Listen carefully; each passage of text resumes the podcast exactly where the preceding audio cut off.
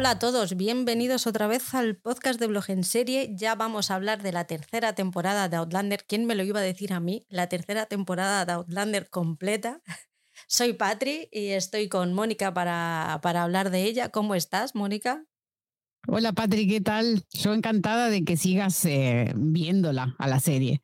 No solo viéndola, la estoy disfrutando. Eso es muy importante, si no, no vale la pena. Recordamos que este podcast es completamente, está lleno de spoilers. O sea, si no la habéis visto, parad, la veis y luego volvéis a, a resintonizar con nosotros, aunque sé que hay gente que nos está escuchando sin ver la serie.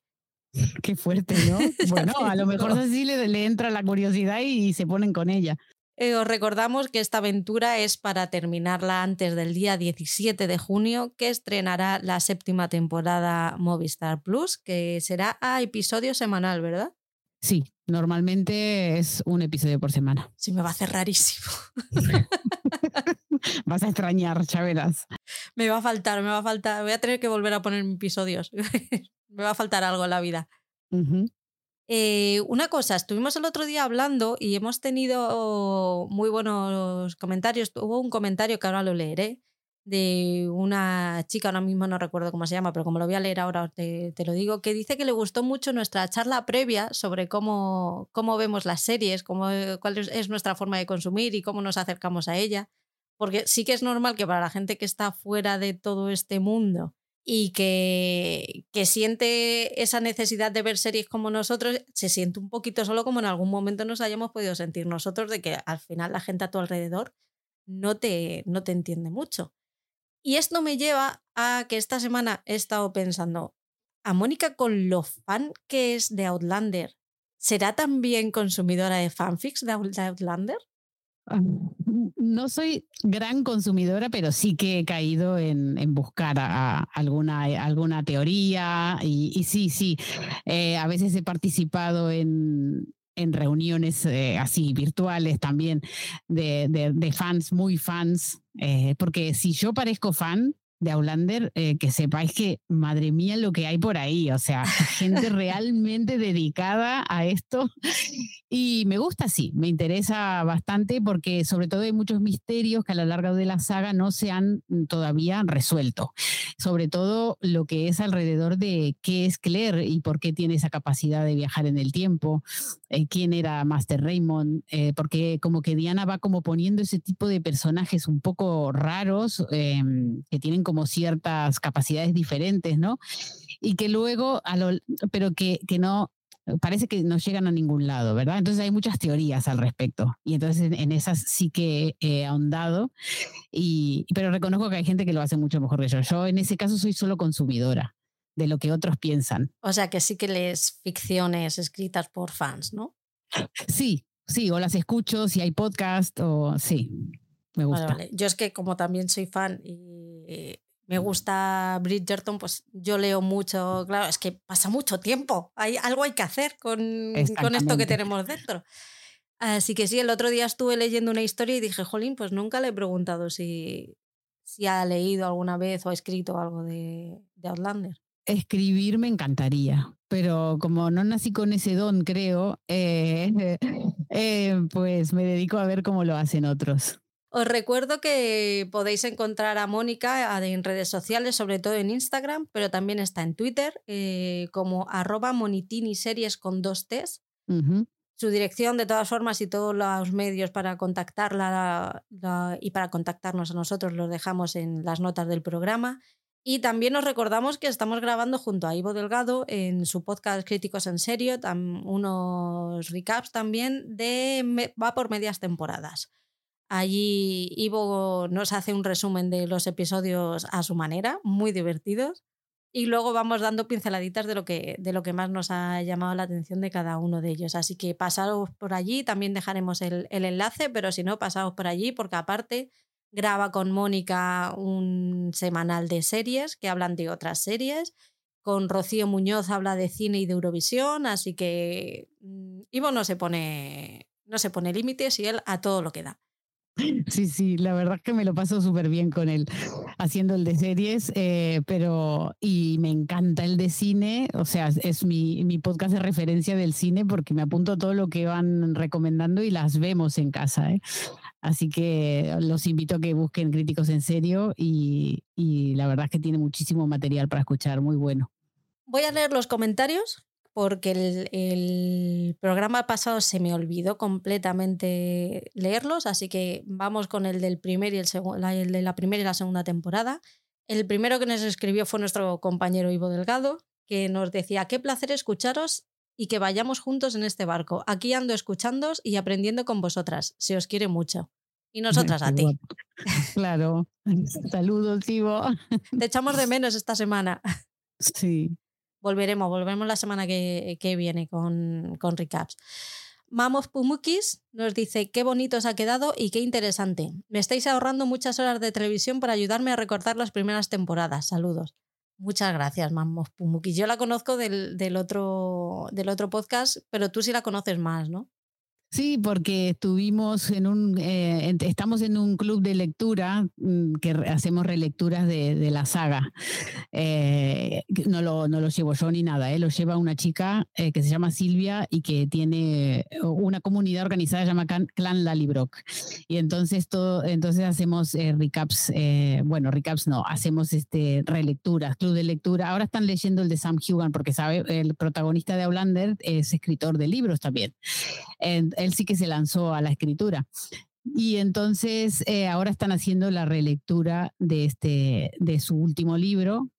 Y yo la verdad es que no lo estoy leyendo, no tengo tiempo. Tengo que leer tengo que estar con Aulander ahora y releer Aulander y, y mirar toda la serie otra vez. Así que, pero sí que les recomiendo eh, que busquen Clan Lalibro. Ella lo hace muy bien, Silvia, y, y se pasa muy bien en estos clubes de lecturas. Ahora me dejas el enlace también y lo ponemos en las notas del programa para quien se quiera, para quien se quiera unir.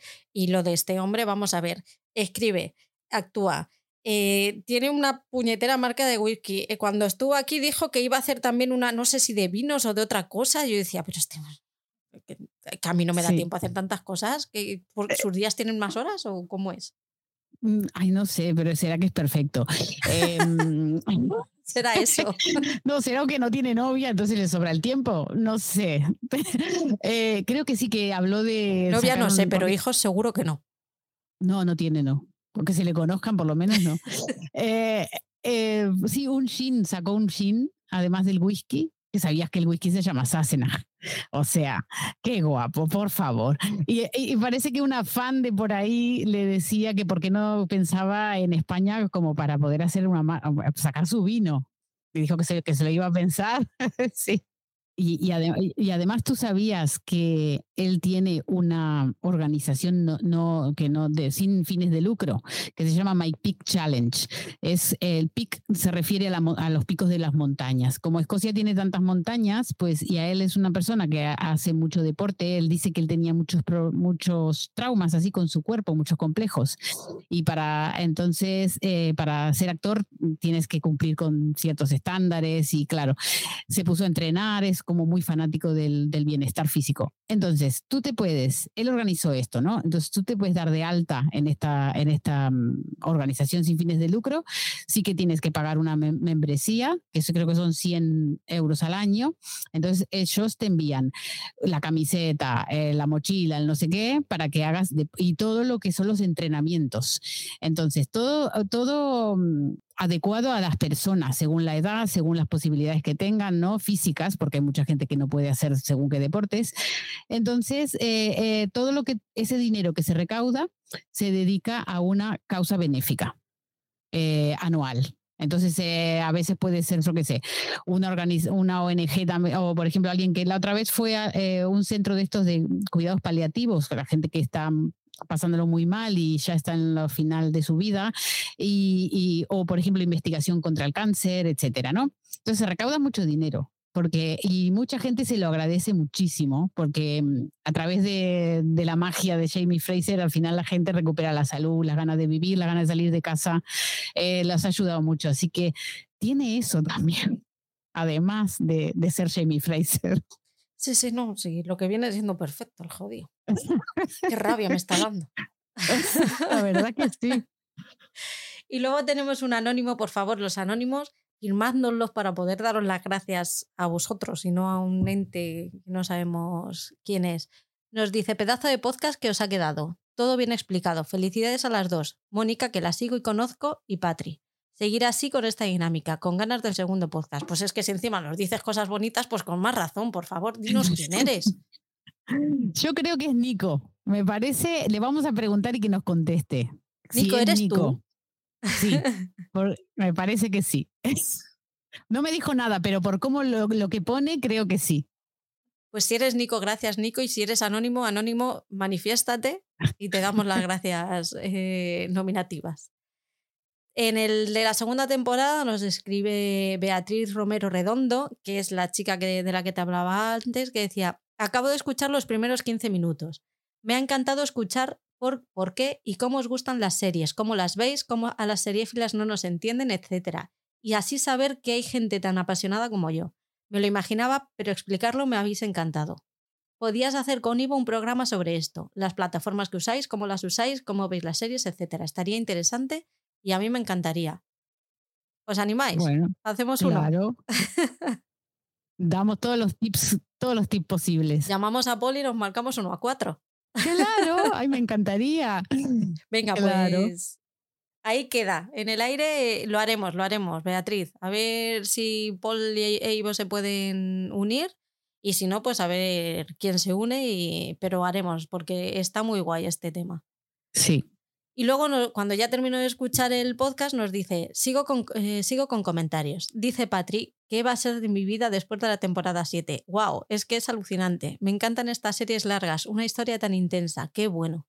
Ya no hay cinismo como dices. Yo me he conseguido enamorar de la serie también con vosotras. Oh, qué bien. ¿Qué te parece? Impresionante. Mira lo que, has hecho. con, un, con, una historia de Instagram, la que has liado, pollita. Eh, exactamente, con los famosos 75 días de hablar. Pues mira, qué bien, qué bien, porque a veces necesitas que alguien te oriente y te diga, mira, esta serie tienes que verla por esto, por esto y por lo otro. Por eso nuestra labor, aunque no, la mía no es profesional, eh, creo que hace bien, hace bien a la gente y eso me emociona un montón, me encanta. ¿Quién te iba a decir a ti que de esa historia iban a salir dos podcasts? No, es que ni en mis mm, sueños más salvajes. Qué fuerte. Ay, en mis fantasías más salvajes.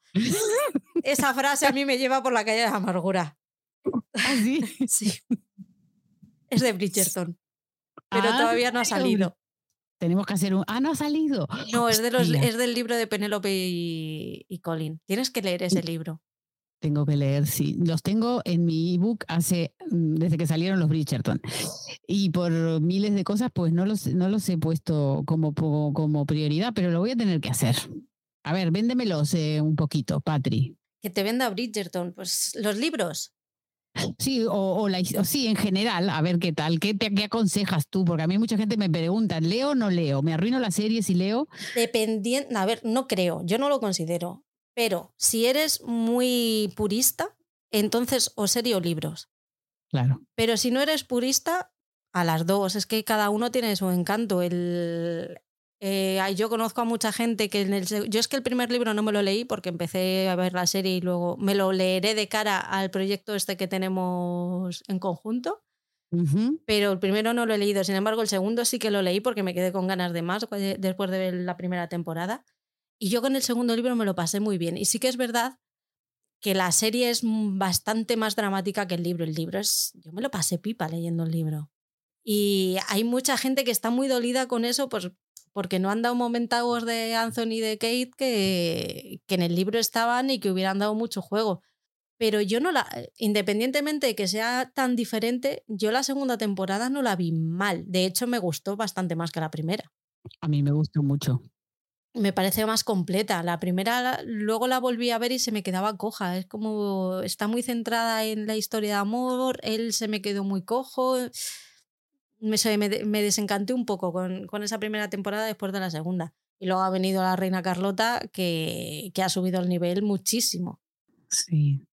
Yo, te confieso algo, a mí el, eh, era el conde, ¿no? Le decíamos el duque, el duque. El duque, A mí el duque, la verdad, a mí me molestó muchísimo que, que el actor no quisiera seguir, pero a mí, pero yo en realidad su personaje no lo extraño, o sea, quiero decir, no extraño al actor, eh, a lo mejor sí extraño lo que hubiera sido el personaje de él y de su mujer si hubieran seguido en la serie, pero, pero es que a mí no, yo no tenía aquel impacto y ese enganche que tenían con él mucha gente, pero de todas formas, eh, a mí me gustaron las dos temporadas, pero la segunda que teníamos como aquel miedo de que fuera un desastre, a mí me encantó. Yo no pude, eh, Bridgerton tiene eso, ¿no? Empiezas a las 2 de la tarde y terminas a las 10 de la noche, porque es imposible sacarla. Mm. A mí, de hecho, de los libros, el que más, mi favorito es el de Colin y Penélope, eh, porque tiene, eh, tiene, tiene muchísima, es súper cómico, o sea, ellos, la, la relación entre ellos es súper cómica y creo que eso, por lo que están diciendo, lo van a respetar doy por hecho de que van a cambiar muchísimas cosas exactamente igual que con el este, pero si a mí con que me respeten la esencia de los personajes a mí me vale.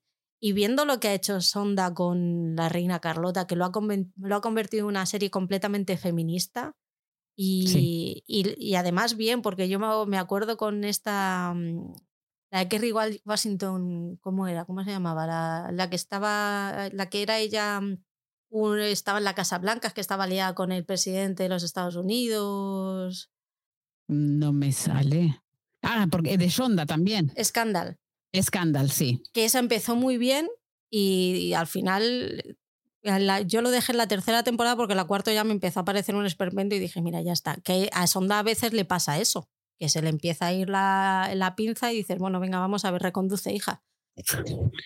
Pero yo creo que esta, como son historias autoconclusivas, eso le ayuda a, hacer más concreta tal vez y no irse por las ramas. Sí, no, yo Bridgerton la, la disfruto mucho, me, me, gusta mucho la, la, historia y tenemos a nuestra amiga Sonia que siempre dice que es una mamarrachada, pero es una mamarrachada guay. Sí, claro que sí. Voy a terminar con los, con los comentarios. En Spotify nos, nos escribe Valeria Ferri que nos pone que identificada me siento con ustedes. Me representan 100% con lo que comentaron al principio del podcast. Soy fan de Outlander y me gusta mucho escucharlas. Saludos. Saludos. Muchas gracias, Valeria. Sí, ella me escribe mucho por, por Instagram. Eh, eh, la verdad, eh, qué bueno esto de poder encontrar gente que, que siente las mismas cosas, ¿no? Y que sepan que no están solos. Los seriéfilos somos, un, somos una raza y, y, nos tenemos que apoyar. Solo hay que saber dónde encontrarnos, nada más. claro. Pues en Telegram o en Instagram o por un podcast, lo que sea, pero de verdad, no dejéis que nadie os diga que sois raros. Que lo sois, pero mola, pero molamos. Claro que sí. A ver, ¿nos ponemos ya con el con la temporada 3? Vale. Que tenemos, tenemos plancha. A ver, esta tercera temporada cambiamos de escenario, otra vez se divide en dos aventuras completamente diferentes, incluso la, una de ellas tiene, se, se vive en dos épocas, que es la vuelta de Claire junto a Jamie. Empezamos al final de la batalla de Culloden. Mm, Jamie mata a Frank vemos ese campo completamente lleno de cadáveres y de heridos y cómo los ingleses los están rematando. Al final, Jamie se, se libra de que le rematen. Vemos a un conejo que dice, pues muy mono el conejo ahí, mira, algo de vida queda en el este y luego, luego lo retomamos, luego retomamos al conejo. Muere Randall, eh, él pierde la libélula en ámbar, al final terminan todos los supervivientes en un refugio que encuentran los, los casacas rojos y empiezan a fusilar a los, que han, a los que han sobrevivido.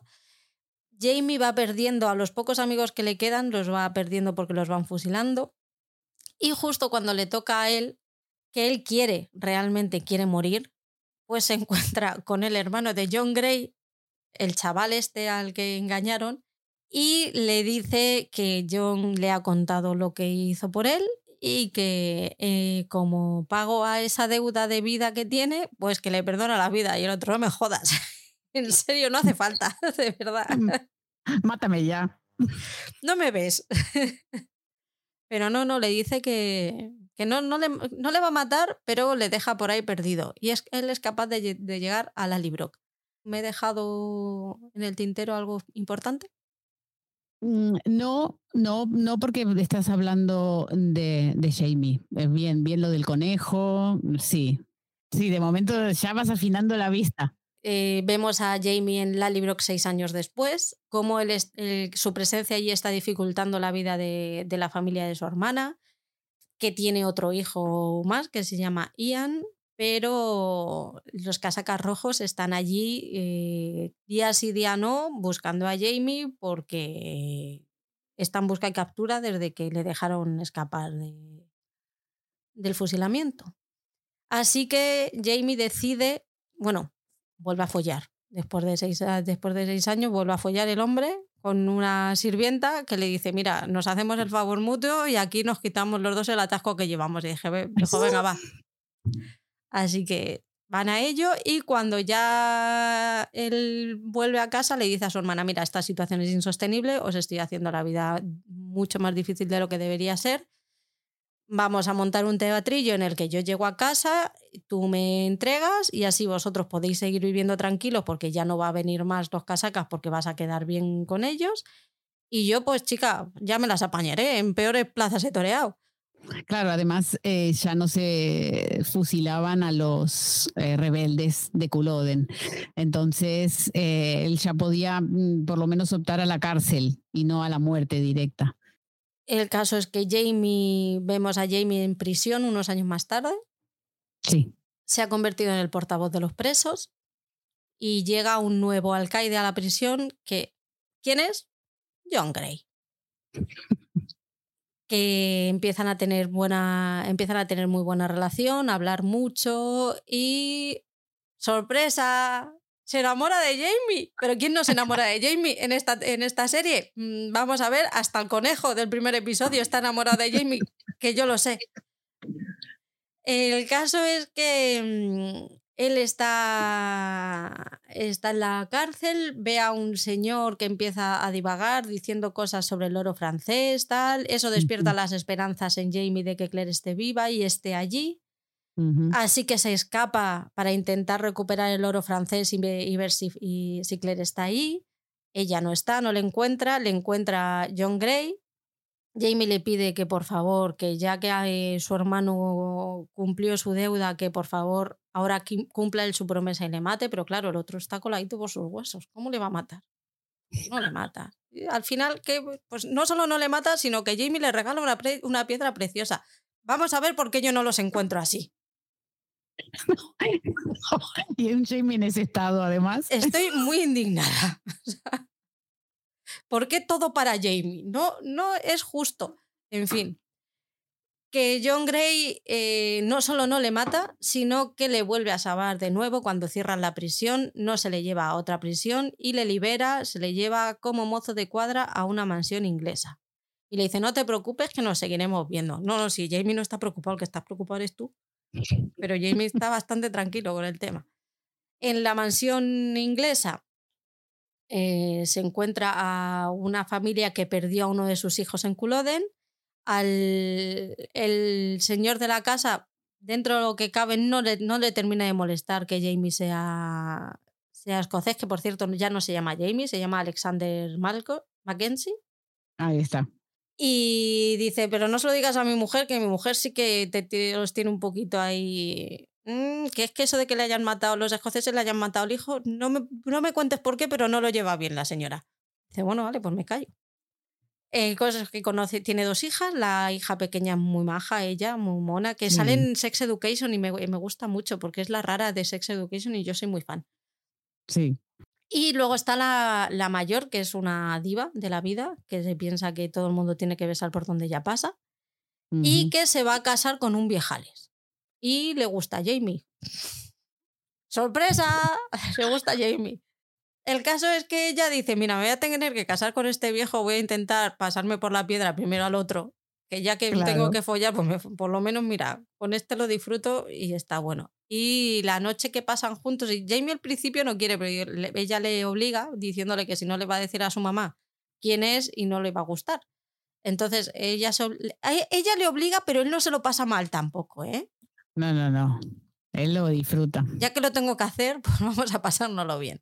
Es que pobre el otro ahí hacía como tres años que, no, habían pasado los años de la cárcel, entre que se había acostado en la cueva con aquella y, y la, y la Geneva, no sé si tuvo oportunidad de, de, tener algún encuentro carnal este hombre tantos años. Yo estoy teniendo problemas, a mí, para mí que han pasado más de 20 años porque no le da tiempo a hacerlo todo. el, el caso es que se acuesta con ella, la, la mujer se casa con el otro y la siguiente vez que le ve ya está de nueve meses, a punto de echar al bebé y evidentemente de quién es el bebé, de Jamie, porque el otro no ha catado. El otro no ha catado y el otro está, está muy mosqueado porque no, no es su hijo. La mujer tiene el, hijo, se muere en el intento, el marido intenta matar al niño porque no es suyo y cuando tiene a los abuelos que están desesperaditos de la vida porque le van a matar al nieto, que es lo único que le queda de sus hijos, llega Jamie y dice, bueno, no, me vas a matar al hijo. No se lo dice, pero lo piensa porque la, hermana le, se lo cuenta que, que es su hijo. Entonces el otro corre y al final salva al niño. Eso hace que la señora, en una conversación que tienen más tarde, le dice, mira, yo sé quién eres, sé que, sé que eres escocés, sé que batallaste en Culloden, sé que todavía eres prisionero, pero como has mm, salvado a mi nieto, te ofrezco la libertad. Él mira a su hijo y dice, bueno, de ah, todavía no. Dame, dame unos añitos a ver, a ver si cambio de opinión o no. Y ahí pasan los años, el niño crece, cada vez se parece más a Jamie, la gente empieza a darse cuenta de que cada vez se parece más a Jamie. Yo me lo tengo que creer porque yo lo de los parentescos soy fatal. ya tienen que ser dos gotas de agua para que yo me dé cuenta de que alguien se parece a otra persona. Entonces, ellos dicen que se parecen mucho, yo me lo creo, y así somos todos felices. El caso es que cuando ya ve Jamie que la cosa se está poniendo fea, de que le van a lo van a descubrir, dice, bueno, pues este es el momento de poner pies en polvorosa. Como no quiere dejar al niño desamparado, le pide a John Gray, que no ha dejado de ir a verle y de ponerle ojitos en todo este tiempo, que por favor le cuide, que si hace falta, él se acuesta con él, pero que por favor le cuide. Madre mía, si todavía va a tener suerte el John. Pero no, es un chaval íntegro y dice, no te preocupes, que yo me voy a casar con la hermana. Y, no, y la adoptamos y le cuidamos y yo contigo a muerte, pero me encantaría acostarme contigo, pero solo si tú quieres. Y claro, el otro dice, es que todavía tengo malos recuerdos del otro. Tampoco se lo dice, pero lo piensa. Y, y, con esas se va a, a, su nueva, a una nueva vida que todavía no sabemos cuál. Bueno, pues este capítulo a mí me parece una es una, de una belleza increíble porque vemos a Jamie en post post en post cárcel, eh, mm, intentando vivir dentro de ese poco espacio que le quedó, eh, ¿verdad? Eh, de, ser ser humano, ¿no? Porque ha, perdido todo, absolutamente. Él fue criado para ser un terrateniente, no puede ser terrateniente de su, porque tuvo que ceder el, el terreno, la, el título a su sobrino para no perderlo. Se le quitaron absolutamente todo. Tuvo que de dejar ir a su mujer con su hija en el vientre. No puede reconocer a este niño como, como suyo. Eh, tiene, él, él, tenía toda esa esperanza y esa ilusión de ser padre. Se lo había dicho a Claire antes de que Claire le explique, ¿no? Que no podía tener hijos cuando ella creía que no podía tener hijos. Entonces, eh, me encanta este capítulo porque pasan muchísimas cosas, eh, pasan muchísimas cosas. Em, además, bueno, ahí se forja esta relación entre John Gray y Jamie Fraser que va a ser eh, muy importante durante toda la saga, todavía lo es. Y, mm, también me gusta mucho que John Gray sea eh, tan íntegro, ¿verdad? Porque a pesar de que él se lo desea mucho como, como sexualmente, ¿no? Eh, no, no, no haría, no utilizaría la necesidad de Jamie para, para, para beneficiarse. Entonces, eh, estamos viendo a un John Gray, eh, eso, muy honorable, muy honrado, buena persona, buena persona. Está totalmente enamorado, o sea, se le ve en la cara, el actor lo hace súper bien, te lo compras totalmente. Y mm, me gusta muchísimo el final de este capítulo, antes de, que, de la separación, eh, esta, esta conversación que tiene con, con su hijo, que se llama William, ¿verdad? Eh, eh, Jamie está en la cabaña donde él dormía, bueno, porque yo me leí un libro donde explica eso, eh, se llama El prisionero escocés y ocurre en esa finca. Son los años de Jamie Fraser en esa finca. Y, nada, él, duerme en una cabaña y el hijo lo va a visitar por la noche y él ve que está encendiendo velas a un santo, el santo de las cosas perdidas que así se llama el capítulo. Y, y, entonces él explica lo que es prenderle una vela. Es una, es una tradición muy católica, eso de prenderle velas a los santos. Y él está criado como, como un protestante, ¿verdad? El niño.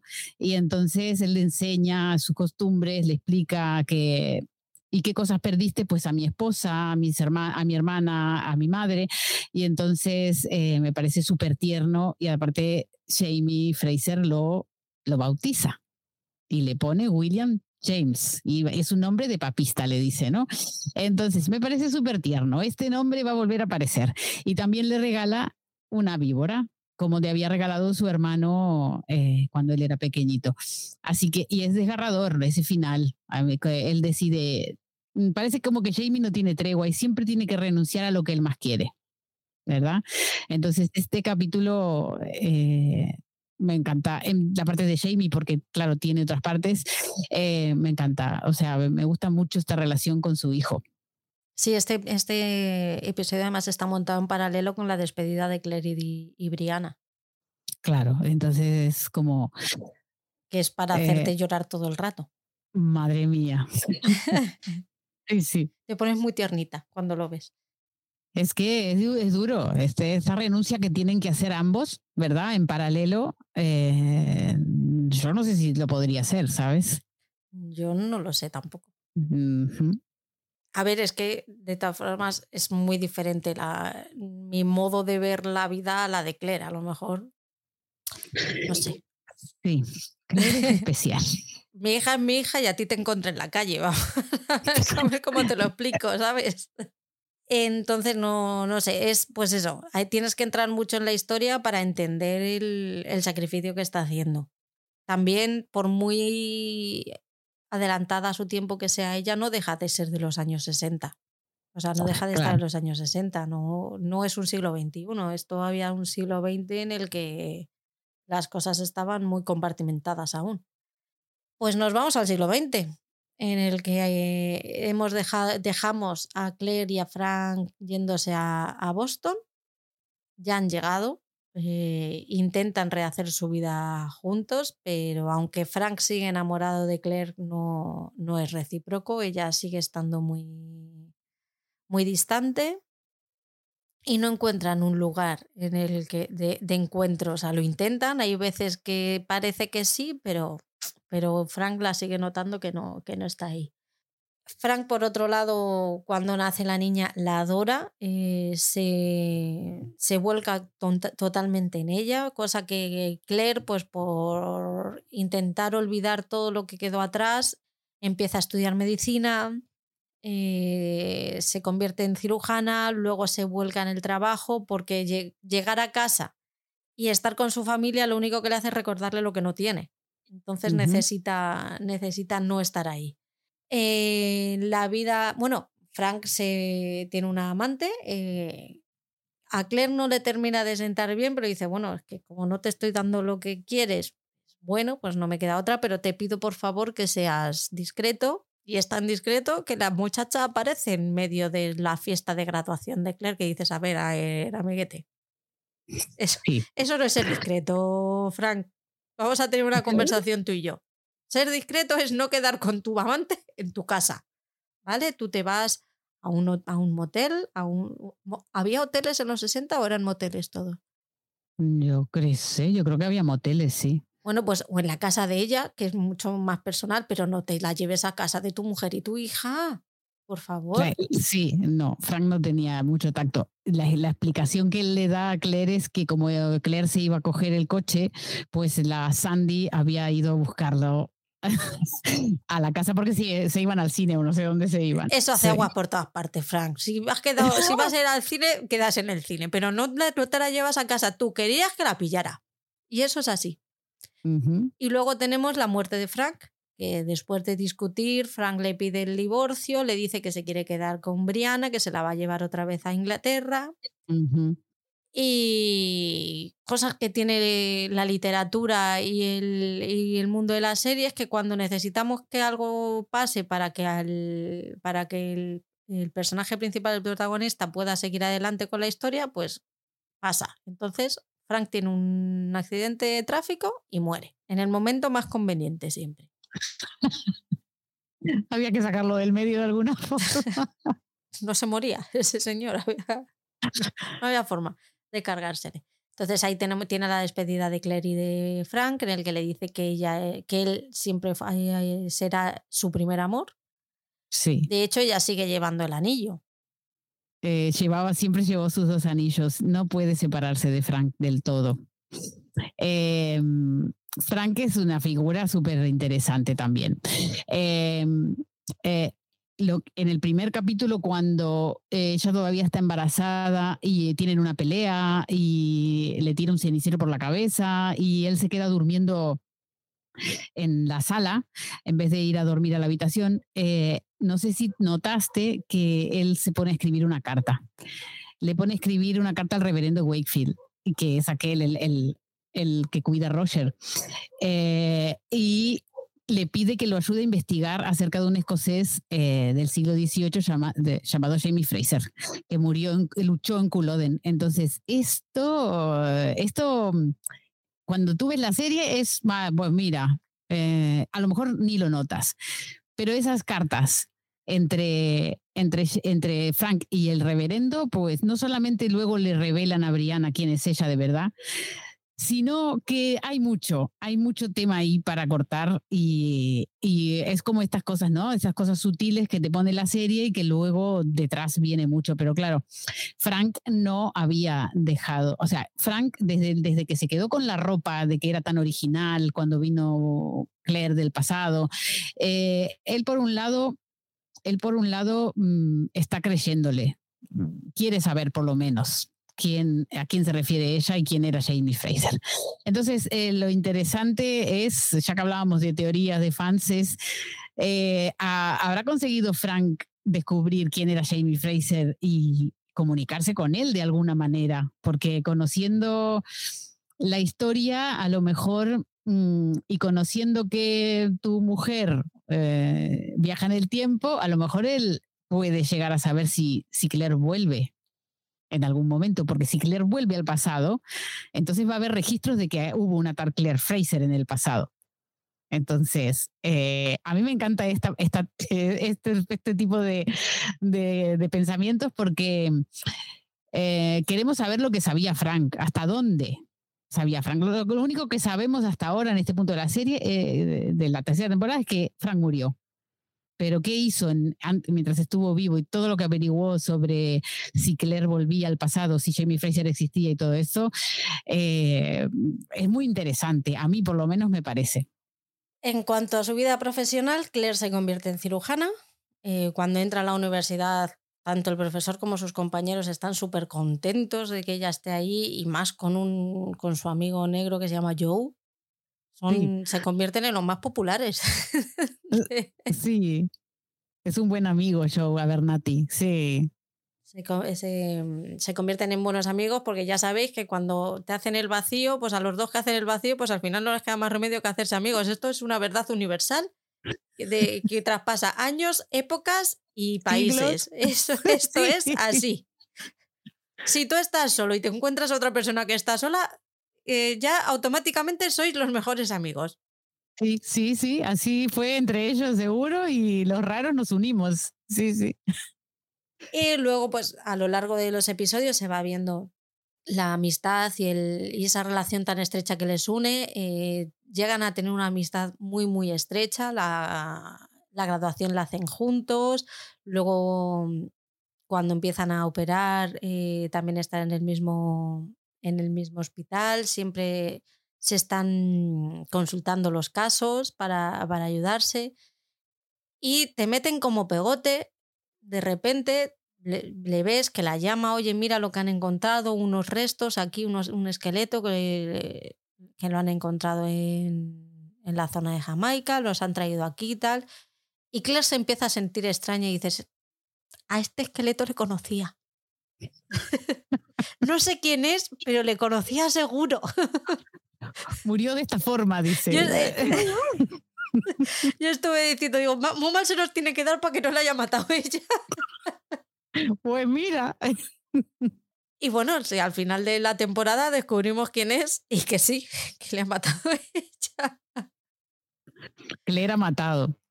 Claire en, Claire en cuanto la dejan. Claro, si es que, si es que todas esas. Pero vamos a ver, ¿qué, ¿qué, podíamos esperar cuando desde la primera temporada te están enseñando a matar todo el rato? Pues al final, pues a matar. Pues sí. Outlander, Outlander enseña, es, mm, es la sección. Outlander enseña. Cómo matar a alguien por la espalda. Ya estás, ya, ya sabemos algo que antes no sabíamos. Es verdad. Pues es que, pues, ¿qué se, se puede esperar? Claro, que también es que o mata o te mata. Claro, es contra. Es, eh, sálvase quien pueda. Pero bueno, que la mujer no te creas que tarda mucho. Ella, ella es pisar el siglo XVIII y se le calienta la mano. Y oye, que, que, es que no, no lo puede evitar, no lo puede evitar. En fin, Roger llega a Boston. Ah, y aquí sí. que voy a necesitar tu ayuda porque seguro que se me han pasado 25.500 detalles. Roger llega a Boston, está la madre y la hija discutiendo, porque claro, después de haber llegado de, Escocia y haberse enterado la muchacha de todo lo que, de todo lo que se ha enterado, sí. y de que, de que todo ese odio en 15 segundos se le convirtiera en amor absoluto, pues a ver, no tiene la mujer espacio en el cerebro como para también centrarse en la carrera, con lo cual le han llamado la atención y le ha dicho, mira, te tenemos, como, no, como sigas así te echamos a la universidad. ¿Y qué es lo peor que le puedes decir a una madre? ¿Qué un profesor le puede decir a una madre? Pues que su hija está yendo mal y que le van a echar de la universidad. Entonces están ahí las dos en el fragor de la discusión y rollo que el pobrecito mío, otra cosa no sé, pero el don de la oportunidad no lo tiene, pues hay que llamar que se ha ido a pasar las navidades con ellas. Así, sin avisar. Y, Briana le deja ahí y dice, pues yo había quedado, ¿sabes? Ahí te pues quedas con mi madre y la aguantas tú. Bonito, que está, que está muy tonta. Ay, que estoy muy tonta yo también. El caso es que Roger le cuenta que ha encontrado a, a Jamie, que ahora se llama Alexander Malcolm. Tal cual. Que es impresor que hasta hacía dos años, me parece, seguía vivo. Sí, un año. Un, año. Mm. Y que, que adelante, que por qué no va a verle. Entonces eso a, Claire también le, crea un poco de, decir, vamos a ver, si yo ya me había hecho la idea de que este señor estaba muerto, que yo no iba a poder volver a verle más, eh, ¿qué me vienes a mí ahora a contar? Bueno, eh, eh, claro, para Claire es una... Claire cuando había estado en Escocia había descubierto que Jamie había eh, seguía vivo después de Culloden, etcétera, pero como después no encontraron su rastro, porque claro, él después de la cárcel salió a Hellwater, que es donde vivía en esta casa como mozo de cuadra, y claro, él usaba otro nombre para que, la, para que no lo descubrieran quién era, ¿no? Entonces no había rastros de Jamie Fraser después de la cárcel. Entonces ella como que dijo, bueno, venga, va, me voy a Boston, sigo con mi vida y me llevo a Brianna, que es mi responsabilidad y mi interés principal. Y bueno, de repente Roger descubre que mm, como había una, una, impresión de un, de un, folleto, como un panfleto medio revolucionario en contra de los abusos de la corona, que se, que se llamaba eh, Freedom and Whiskey, Libertad y Whisky, que para la fecha en donde aparecía publicada, solo habían pasado seis años desde que el verdadero autor de ese poema eh, hubiera nacido. Entonces, solo alguien que conociera el futuro podía haber escrito o impreso esa frase. Y como justo el impresor de esa publicación se llama A. Malcolm, eh, era Alexander Malcolm es uno de los nombres de Jamie Fraser, porque él se llama James Alexander Malcolm Mackenzie Fraser. Entonces, eh, Roger está prácticamente seguro que, que, Jamie Fraser hace solo un año, desde que le comienza esto, estaba vivo. Y que entonces, y que era un impresor en Edimburgo. Entonces, como que no había más pruebas de que, de que si, si Claire quería volver, pues podía volver. en el tiempo. Pero claro, a Claire le viene todo el cuestionamiento de mm, qué clase de madre soy, que ahora me piro y voy a ver si mi ex marido de hace 25, 20 años atrás mm, me sigue queriendo, pero aparte no es que te coges un avión, es que viajas en el tiempo y no sabes si vas a poder volver. Claro, porque Claire siempre había viajado, o sea, las dos veces que viajó, ella no entiende mucho el mecanismo del viaje en el tiempo. Lo único que sabe es que las dos veces tenía una piedra preciosa con ella y que la piedra como que desaparece cuando viajas. Es lo único que ella sabe y lo poco que pudo leer de las creencias de de Gaylis, ¿no? De aquellos cuadernos. Eh, pero claro, Gaylis era como más hardcore y, iba al sacrificio humano y todo esto. Entonces, claro, para, para, para Claire es muy difícil esta decisión, porque Brianna no está en un buen momento en su vida, está in between careers, o sea, no sabe qué hacer con su vida. estudió historia porque, eh, porque su padre, su padre Frank, ¿no? Era como su, su, persona ideal y yo creo que un poco la siguió como para que su padre estuviera feliz, pero no, no era ella feliz y tampoco se identificaba con el mundo de la madre, que era la medicina. Eh, hay algunos eh, ahí, em, algunas claves, eh, cuando Roger está caminando con Brianna en la universidad hablan de la arquitectura, hablan de la ingeniería. Yo creo que Brianna tiene como ese interés más que la historia. Entonces, claro, Claire dice, yo no me puedo ir porque mi hija me necesita, ahora no es el momento. Y, sí, que, y sí que es verdad que es un drama que tu hija te diga, hice tres años de carrera y no me interesa lo más mínimo lo que estoy estudiando, así que voy a empezar de nuevo. sí, a mí a mí, este, a mí no me pasó esto porque yo siempre tuve claro lo que quería hacer, como, como Claire. Claire lo tuvo siempre claro, ¿verdad? Eh, pero, pero en casa sí que pasó esto, pero no, no, no. Yo lo hice.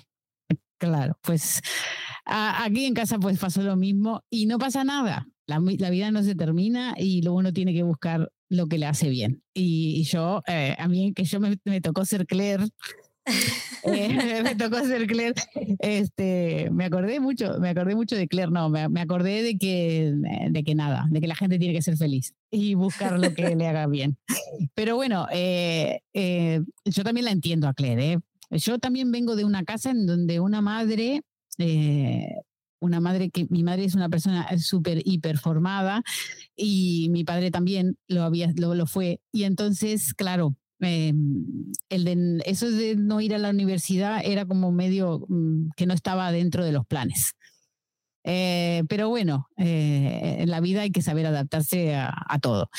Eh, pero bueno, entonces Claire, volvemos a Claire. Claire, está en esa, en, esa tesitura de qué hago, qué hago, prefiero, preferiría ni haber sabido que, que, Jamie puede estar vivo, pero que al final es la propia Brianna, ¿no? Que lo, la convence de, de que se vaya. También es verdad y aquí viene un tema un poco peliagudo y es que, vale, tus hijos crecen, hacen su vida, tienen veintipico de años, dejan la universidad cuando quieren, se van cuando quieren, ¿vale? De, tu casa. Tienen la espinita, ¿eh? Eh, sí, y entonces, eh, no, y aparte eh, que también del semi-nido vacío, todas esas historias, ¿no?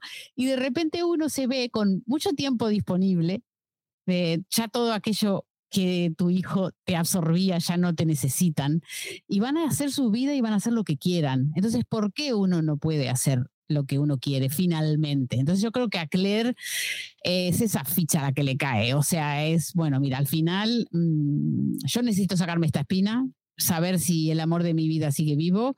Eh, lo que pasa es que es lo que decíamos hoy, renunciar no solamente a su hija, renunciar a su vida, a, al siglo XX, eh, a ser cirujana en un hospital en Boston. Eso no lo consigue cualquiera. Es que no la vas a poder llamar por teléfono a preguntarle a la hija qué tal estás. Claro, es, que, no, es, que, no, es lo mismo. No, pero es verdad que Claire en estos capítulos, ¿verdad que la vimos como siempre fuera de lugar, intentando, intentando encajar, intentando tener amigos, intentando, pero siempre estaba eh, con su mente en otro lado. Incluso Brianna se la describe así a, Roger cuando dice mi madre vive en otro mundo y por eso yo creo que Brianna tiene eh, esa relación con Frank, porque Frank se dedicó a ella y a que hace que se sintiera bien eh, Brianna y a que se sintiera segura y a estar con ella, pasar tiempo. Eh, entonces, por un lado, Frank también tenía razón cuando le dijo, me la quiero llevar a, Oxford porque quiero que viva en Inglaterra, porque yo soy inglés y quiero que estudie allí. Y eh, yo, yo en, eso a, a, él lo entiendo. a Frank lo entiendo, aunque yo no lo, yo no lo, no lo dejaría. Yo hubiera la misma respuesta que Claire. Es mi hija y te jodes. Vamos a ver, que, mi sangre la lleva, pero la tuya no. Exactamente, esta la parí yo. Entonces. Este y tú no pusiste nada. Exacto, ni siquiera. Solo la, eso, solo la mantuvo durante 20 años. Pero bueno, a ver, que también si nos ponemos a mirarlo así, a lo mejor el hombre tenía algo da igual, Frank es Frank, es mal. No, Frank es mal, exacto. Y, bueno, pero en realidad es un tema este súper interesante. A mí me gusta mucho Outlander, además de que yo soy una enamorada de Jamie Fraser eh, y de Claire, o sea, y de su pareja, ¿verdad? Eh, porque te sigue la vida de personas que no es solo el enamoramiento del principio, ¿verdad? Vamos a verlos durante muchísimos años de su vida. Vamos a ver cómo una persona evoluciona en su vida y cómo lo que hace 20 años le parecía fantástico ahora no es tan tan así y cómo encaramos la vida cuando tus hijos se van o cuando son grandes y quieren hacer su vida. Entonces me encanta esta serie porque no solamente te cuenta la, historia de amor al principio, que todo es felicidad, sino con todas las dificultades que vienen después y cómo nos machaca la vida y cómo muchas parejas sobreviven ¿eh? a, esto. Incluso estos dos sobrevivieron a 20 años de separación. Pero entonces por eso es una de las cosas que más me gustan de, de la serie. Me enganchan muchísimo este tipo de planteos. A ver, esto también lo hablamos en el de Críticos en Serio. Estamos diciendo Frank mal eh, porque es el antagonista a Jamie, pero yo no le veo tan, o sea, yo las necesidades que él tiene y los, los anhelos que él tiene y los y toda la problemática que, que encara a lo largo de esos 20 años, yo la entiendo, porque al final él le ha dado la opción y se lo vuelve a repetir en uno de los episodios y decirle, yo te dije que si no querías esto, que no lo cogieras, pero que no estuvieras a medias y estás a medias. Entonces, hasta cierto punto, Frank tiene razón. Sí allá fuera, fuera de que es el antagonista, de que tiene, Claire tiene que terminar con Jamie porque se, se aman, se adoran y terminarán juntos el resto de sus vidas, pero es una problemática y está muy bien que te plantee ese tipo de, dilemas. Claro, exactamente. Sí, y Frank tenía todo el derecho también a reclamar eh, el 100% de la atención. Eh, pero bueno, no fue posible, Frank. I'm sorry. El caso es que ya ah, entre Roger y, y Brianna convencen a Claire para que se vaya. Claire dice, bueno, venga, pues me voy a hacer un vestidito. Y Brianna le dice, pero ¿estás segura? dice, mira, te he estado haciendo disfraces más años de los que llevas viva, o de las que llevo viva yo. Así que vamos. Y se hace un, pedazo de vestido mm, estilo Doraemon total y absoluto, que ellos le ponen la música de Batman, pero yo le hubiera puesto el, la de Doraemon. Porque, hijo mío, lo que entra ahí. Y esa cremallera, que veremos el momento cremallera que viene más adelante, que yo estoy enamorada de esa señora. Y es que le cabe todo, le cabe el espejito, eh, la penicilina, ¿qué más muete ahí? Unas tijeras, me parece. El, el, el, el maletín este de, de cirujana. Sí. Se lleva las fotos de, lo, de la hija para mostrárselo a Jamie.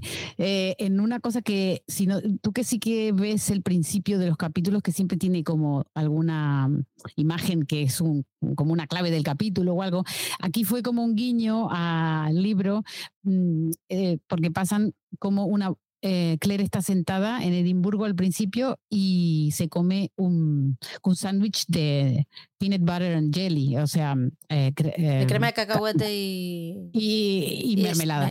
Eh, exactamente. Y entonces eso es porque ella se lo, se, se, lo hizo, se lo hizo Brianna en realidad, y se lo dio para que se lo llevara, y se lleva también entonces ese sándwich, porque ya no sabía cuántas horas iba a estar.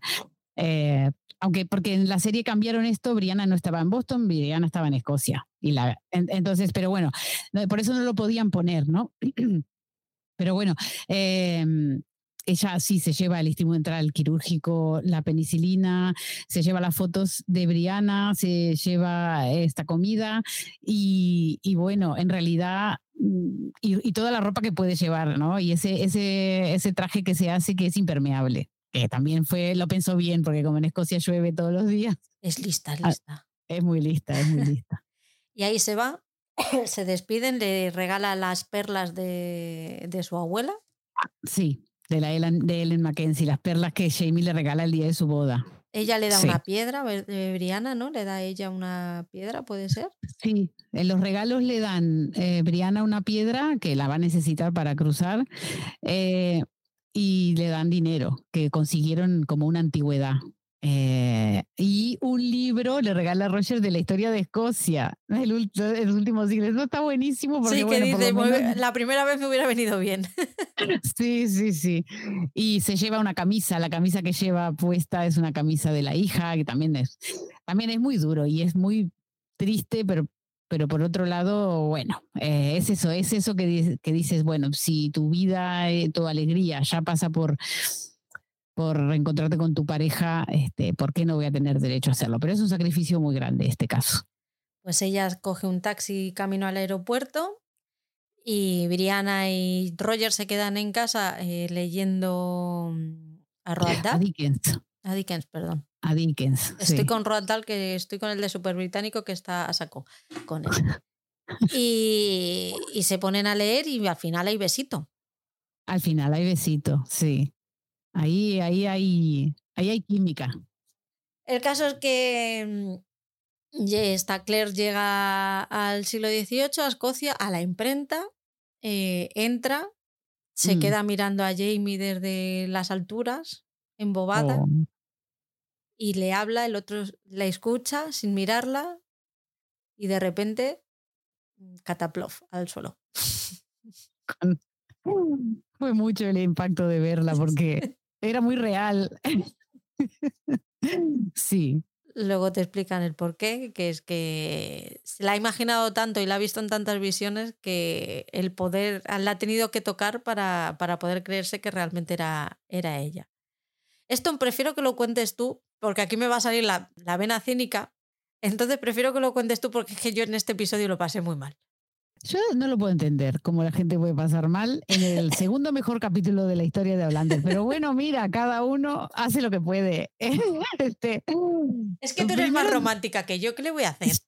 Se ve que sí. No, es verdad que era el capítulo más esperado de la, de, de, la tercera temporada y de mucho tiempo, porque además nos hicieron un parón entre el capítulo anterior y este. Entonces, eh, habíamos podido ver cómo Claire entraba a la imprenta y se desmayaba Jamie y ahí nos quedamos una semana, dos semanas esperando a ver qué pasaba. no, no, no. Nos eh, una compañera mía fue y se compró el libro y dijo, tengo que saber lo que pasa. Bueno, Entonces, este reencuentro es, eh, por un lado, eh, ellos los, vemos muy emocionados por verse, por verse otra vez. Él realmente está creyendo que ella es una visión. Eh, hasta que la toca se da cuenta que es real. Ella tampoco lo puede creer que le haya sido tan fácil, entre comillas, ¿no? Porque realmente solo caminó por la Royal Mile y solo entró, buscó donde era la imprenta y lo encontró. Eh, ahí estaba el amor de su vida y, y entonces el reencuentro los, los notamos un poco más, eh, como cortados, ¿no? Como tímidos. Eh, yo que leí el libro entiendo mucho a Claire porque ella tenía sus dudas. En la, serie también lo intentaron poner, claro, mm, pasaron 20 años. ¿Qué habrá hecho él de su vida?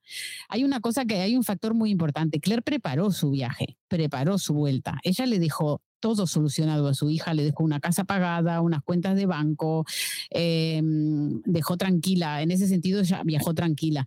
Eh, Jamie no sabía que ella iba a venir, no le dio el tiempo a prepararse para recibirla y de repente la tiene ahí, la tiene de verdad, no sabe cómo actuar, es verdad. Mm, ella también tenía eso, lo típico, ¿no? No, no somos las mismas a los 20 años que a los casi 50. Entonces físicamente tienes tus dudas, aunque obviamente Claire es perfecta la actriz, pero bueno, eh, no se le notan los pasos de los años, pero eh, entonces yo entiendo todas, todas esas dudas ¿no? que tienen en, eh, y esa emoción que tienen por juntarse. es muy bonito lo que se dicen cuando antes de besarse, eh, ahí recuerdan algo que se dijeron en la noche de bodas y yo soy súper romántica y eso a mí me gustó muchísimo, como eh, conectan tocándose las manos, em, le hablan del anillo, hablan de lo que se dijeron aquella noche que en la serie no salió, pero que yo lo dije en el podcast, eh, eh, que, él le dice, ella le dice no tengas miedo y él le dice ahora estamos juntos. Bueno, es que eso se lo habían dicho en la noche de boda Jamie a ella y a mí me pareció una maravilla. En el libro también está así. Y después, eh, bueno, pues em, Claire está nerviosa por saber qué, qué, qué, le pasó, qué, le, qué pasó a Jamie durante esos 20 años, si tiene otra mujer, si tiene hijos. En el libro describe que ella busca en las habitaciones a ver si ve ropa o señales de una mujer o señales de hijos. Em, y bueno, al final eh, no hay nada de eso, él le cuenta lo que le pasó, ¿no? Eh, es muy emocionante ver cómo Jamie conoce a su hija a través de una foto, él no sabe lo que es una foto, ¿verdad? Eh, em, y bueno, y él decide contarle que también tiene un hijo y, bueno, em, le pregunta por Frank, le dice, ¿le contaste todo a Frank? ¿Le contaste sobre mí? Eh, ¿Fuiste feliz con él? ¿No? él tiene todas esas preguntas y, y bueno, a mí, a mí es un capítulo que me encantó. Y después, por supuesto, viene todo lo demás, en donde eh, Jamie eh, le cuenta más o menos de qué vive, a qué se dedica, eh, y todo aquello de que ahí ya descubrimos que él es un contrabandista de licor, después que van, que vive en un burdel, todo eso también me pareció súper raro, porque dices, pero a ver, eh, Diana, ¿qué estás pensando? ¿Por qué no un burdel? Aparte las escenas son súper ahí, como muy explícitas, ¿no? Eh, había como salas ahí con cortinas abiertas donde la gente estaba teniendo sexo y dices, también este capítulo empieza con Jamie con una mujer eh, vistiéndolo, ayudándolo a vestirse, entonces dice, bueno, este está casado. Eh, con esta mujer. Bueno, y al final es la dueña de la madame, ¿no? La dueña del, del, burdel. Y todo esto, em, bueno, lo lleva a esta gran pregunta que él en un momento, eh, evidentemente entre ellos hay mucha química, hay mucho amor, se besan, no sé qué, no sé cuánto, y, pero al final la pregunta está, ¿tú por qué, por qué volviste, Claire? Él, él necesita saber por qué volvió Claire. Si volvió solo para contarle quién es su hija, etcétera, y lo que pasó después, o si volvió para ser su mujer. Eh, y bueno, a Claire la vemos eh, súper entusiasmada por estar con él. Él lo vemos un poco más cortado, como que hay momentos en todo el capítulo que te van diciendo que él está ocultando algo, ¿no? Eh, pero ella le dice que lo único que le importa es saber si ella, si, si él se enamoró de otra mujer en, todo este periodo.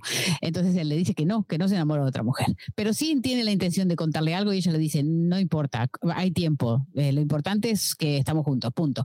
Entonces, eh, bueno, es súper romántico todo el momento en que como que reviven la boda, eh, aquello de sacarse la ropa juntos, ¿no? De volver a encontrarse físicamente. Mm, realmente es un un momento muy especial y a mí me gustó mucho, mucho, mucho, mm, por lo que significa, ¿no? Porque había sido un amor tan especial que se había tenido que romper, que tuvieron 20 años pensando que nunca más iban a volver a ver y de repente que todo este como lo habían dejado eh, es, está bueno y aparte no es irreal, esas cosas pasan. No, no, no, no solo pasa en las series.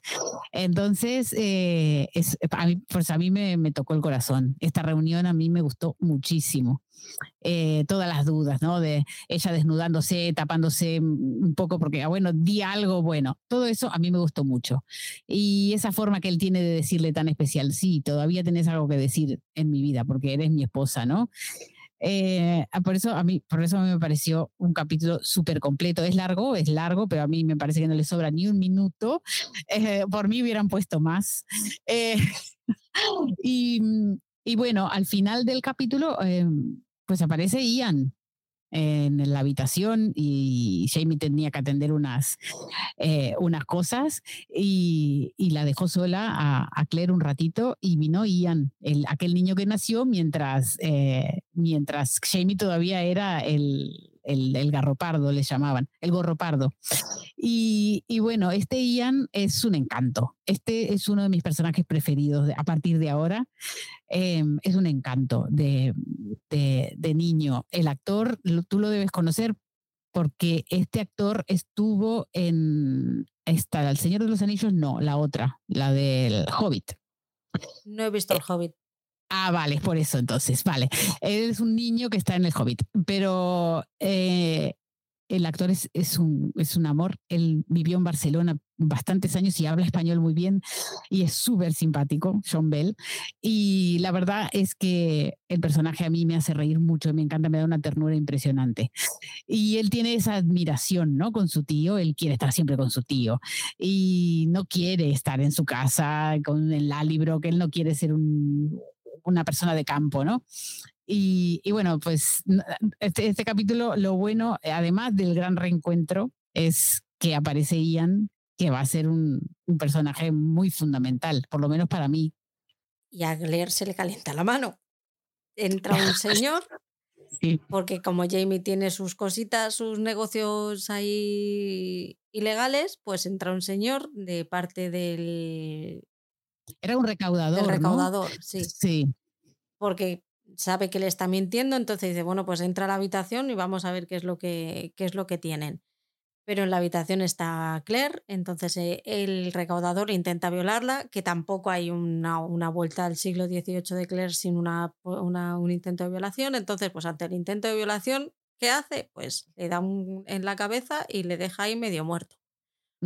Pero ¿qué pasa? Que es que ahora Claire tiene un código deontológico porque es médico. Y, ahora ya ella ha jurado mm, cuidar a las personas independientemente de quién sea o lo que haya hecho, con lo cual ella tiene el deber moral de curar a ese señor, cosa que Jamie lo lleva fatal. Dice, pero vamos a ver, gilipollas, si te ha intentado matar, ¿para qué coño? ¿Para qué coño quieres salvarle si va a volver a intentar matarte otra vez? Bueno, pues ella y R que R que no, que además es que no conocía la botica y tenía que ir a la botica porque es que la botica de Edimburgo todavía no la conocía y no hay pueblo en siglo XVIII con Claire allí que no vaya a la botica. Entonces ella dice, vamos a ver, que yo tengo que ir, porque a ver si el farmacéutico va a ser el francés y me voy a haber perdido algo. Pues ella va a la botica y como no tiene suficientes problemas en los 10 minutos que lleva en Escocia, pues conoce aquí a los hermanos Campbell, que eh, intenta, ella se ofrece a, curar a, la hermana porque el hermano está intentando que le den drogas para tenerla ahí ágil y trompa todo el día, pero ella dice, bueno, no se preocupe, yo ahora mismo, ahora mismo tengo un movidote que no veas, pero en cuanto yo me libre de esto, voy a ver a su hermana y vemos a ver qué se puede hacer. El caso es que aquí abrimos ya la sección Outlander te enseña. ¿Qué nos enseña Outlander? Pues cómo aliviar la presión sanguínea en el cerebro. Ella coge sus cositas e intenta ahí mm, aliviar la presión sanguínea. La libera tanto que se le va de las manos y al final muere. ¿Y qué hace Jamie? Dice, bueno, no pasa nada, tenemos un montón de barriles ahí abajo, pues le metemos ahí y, y chimpum. ¿Quién le, va, ¿Quién le va a encontrar? Bueno, pues ya veremos quién le encuentra luego. aquí, no, aquí no hay cadáver sin, que, sin intentar meter a Jamie a la, a la cárcel. Y la otra diciendo, bueno, pues este se me ha ido, pues vamos a ver si con la, con la señorita Campbell soy capaz de, de, hacer algo. El caso es que ella ve que lo que le pasa a la señora eh, Campbell es que tiene un trastorno mental y e intenta que su hermano pues no la, no la tonte con el laudano, le intenta que le dé otro tipo de, de medicamentos y tal. Y el hermano dice que los cojones 33 porque es que si no el negocio se le va a la mierda. Vamos a ver, no se lo cuenta así, pero se lo deja entrever, decir, vamos a ver señora que yo vivo de esto. Y la otra se da cuenta de que el otro es un estafador, pero bueno, como con ella nos ha metido, de momento lo deja estar y dice, bueno, allá tú con tus movidas. ¿Qué más pasa entre media? Porque yo ya de aquí me voy al incendio. Tenemos la pérdida de virginidad de, mm, de ah, Ian. Vemos a Fergus de mayor, que yo echo de menos a Fergus joven. Eh, sí, pero el actor no había crecido lo suficiente, pobrecito. Este, este no está mal tampoco, pero bueno. Se le coge cariño, pero no es el otro. No, el otro te daba ternura, sí. Pero bueno, la de que seguimos viendo que Fergus sigue estando muy unido a su señor, ¿no? Eh, a Jamie y que perdió la mano y que fue ahí cuando, cuando Jamie decidió entregarse a la cárcel, etcétera. No, en este capítulo lo más importante es esta señora, la Campbell, ¿no? Que en teoría tiene como una especie de superpoder, no sé cómo decirle, o condición especial que le lee a las personas el futuro o le da como mensajes y el, el hermano las interpretaba y cobraba por ello.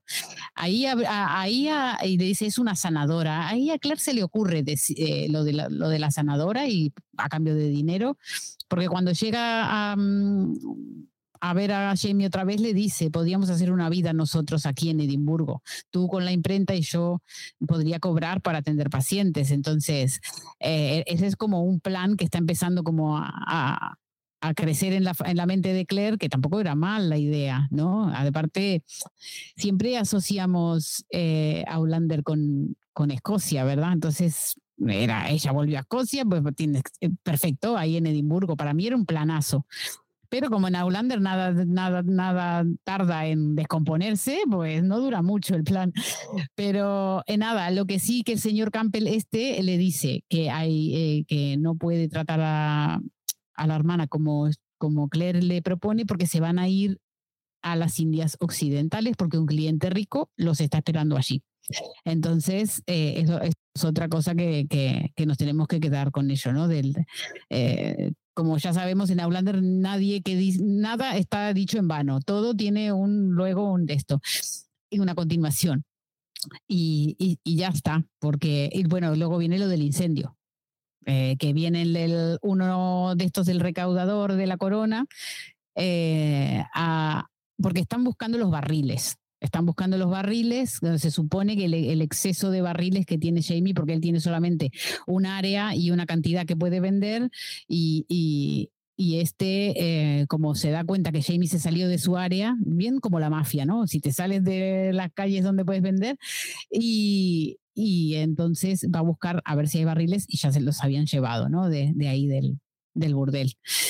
Em, y bueno, eh, entonces, bueno, pero este es impresor, debe haber en la imprenta los barriles. Y este va a buscar los barriles a la imprenta. Y ahí es cuando se, se, se encuentra con Ian y se pelean y se, se incendia eh, la tienda.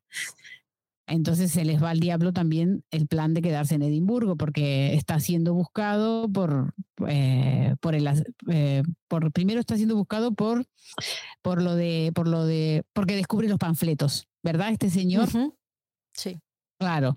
Y entonces dicen, bueno, tenemos que ir a, a la a llevar a este niño con sus padres y después ya veremos lo que hacemos nosotros.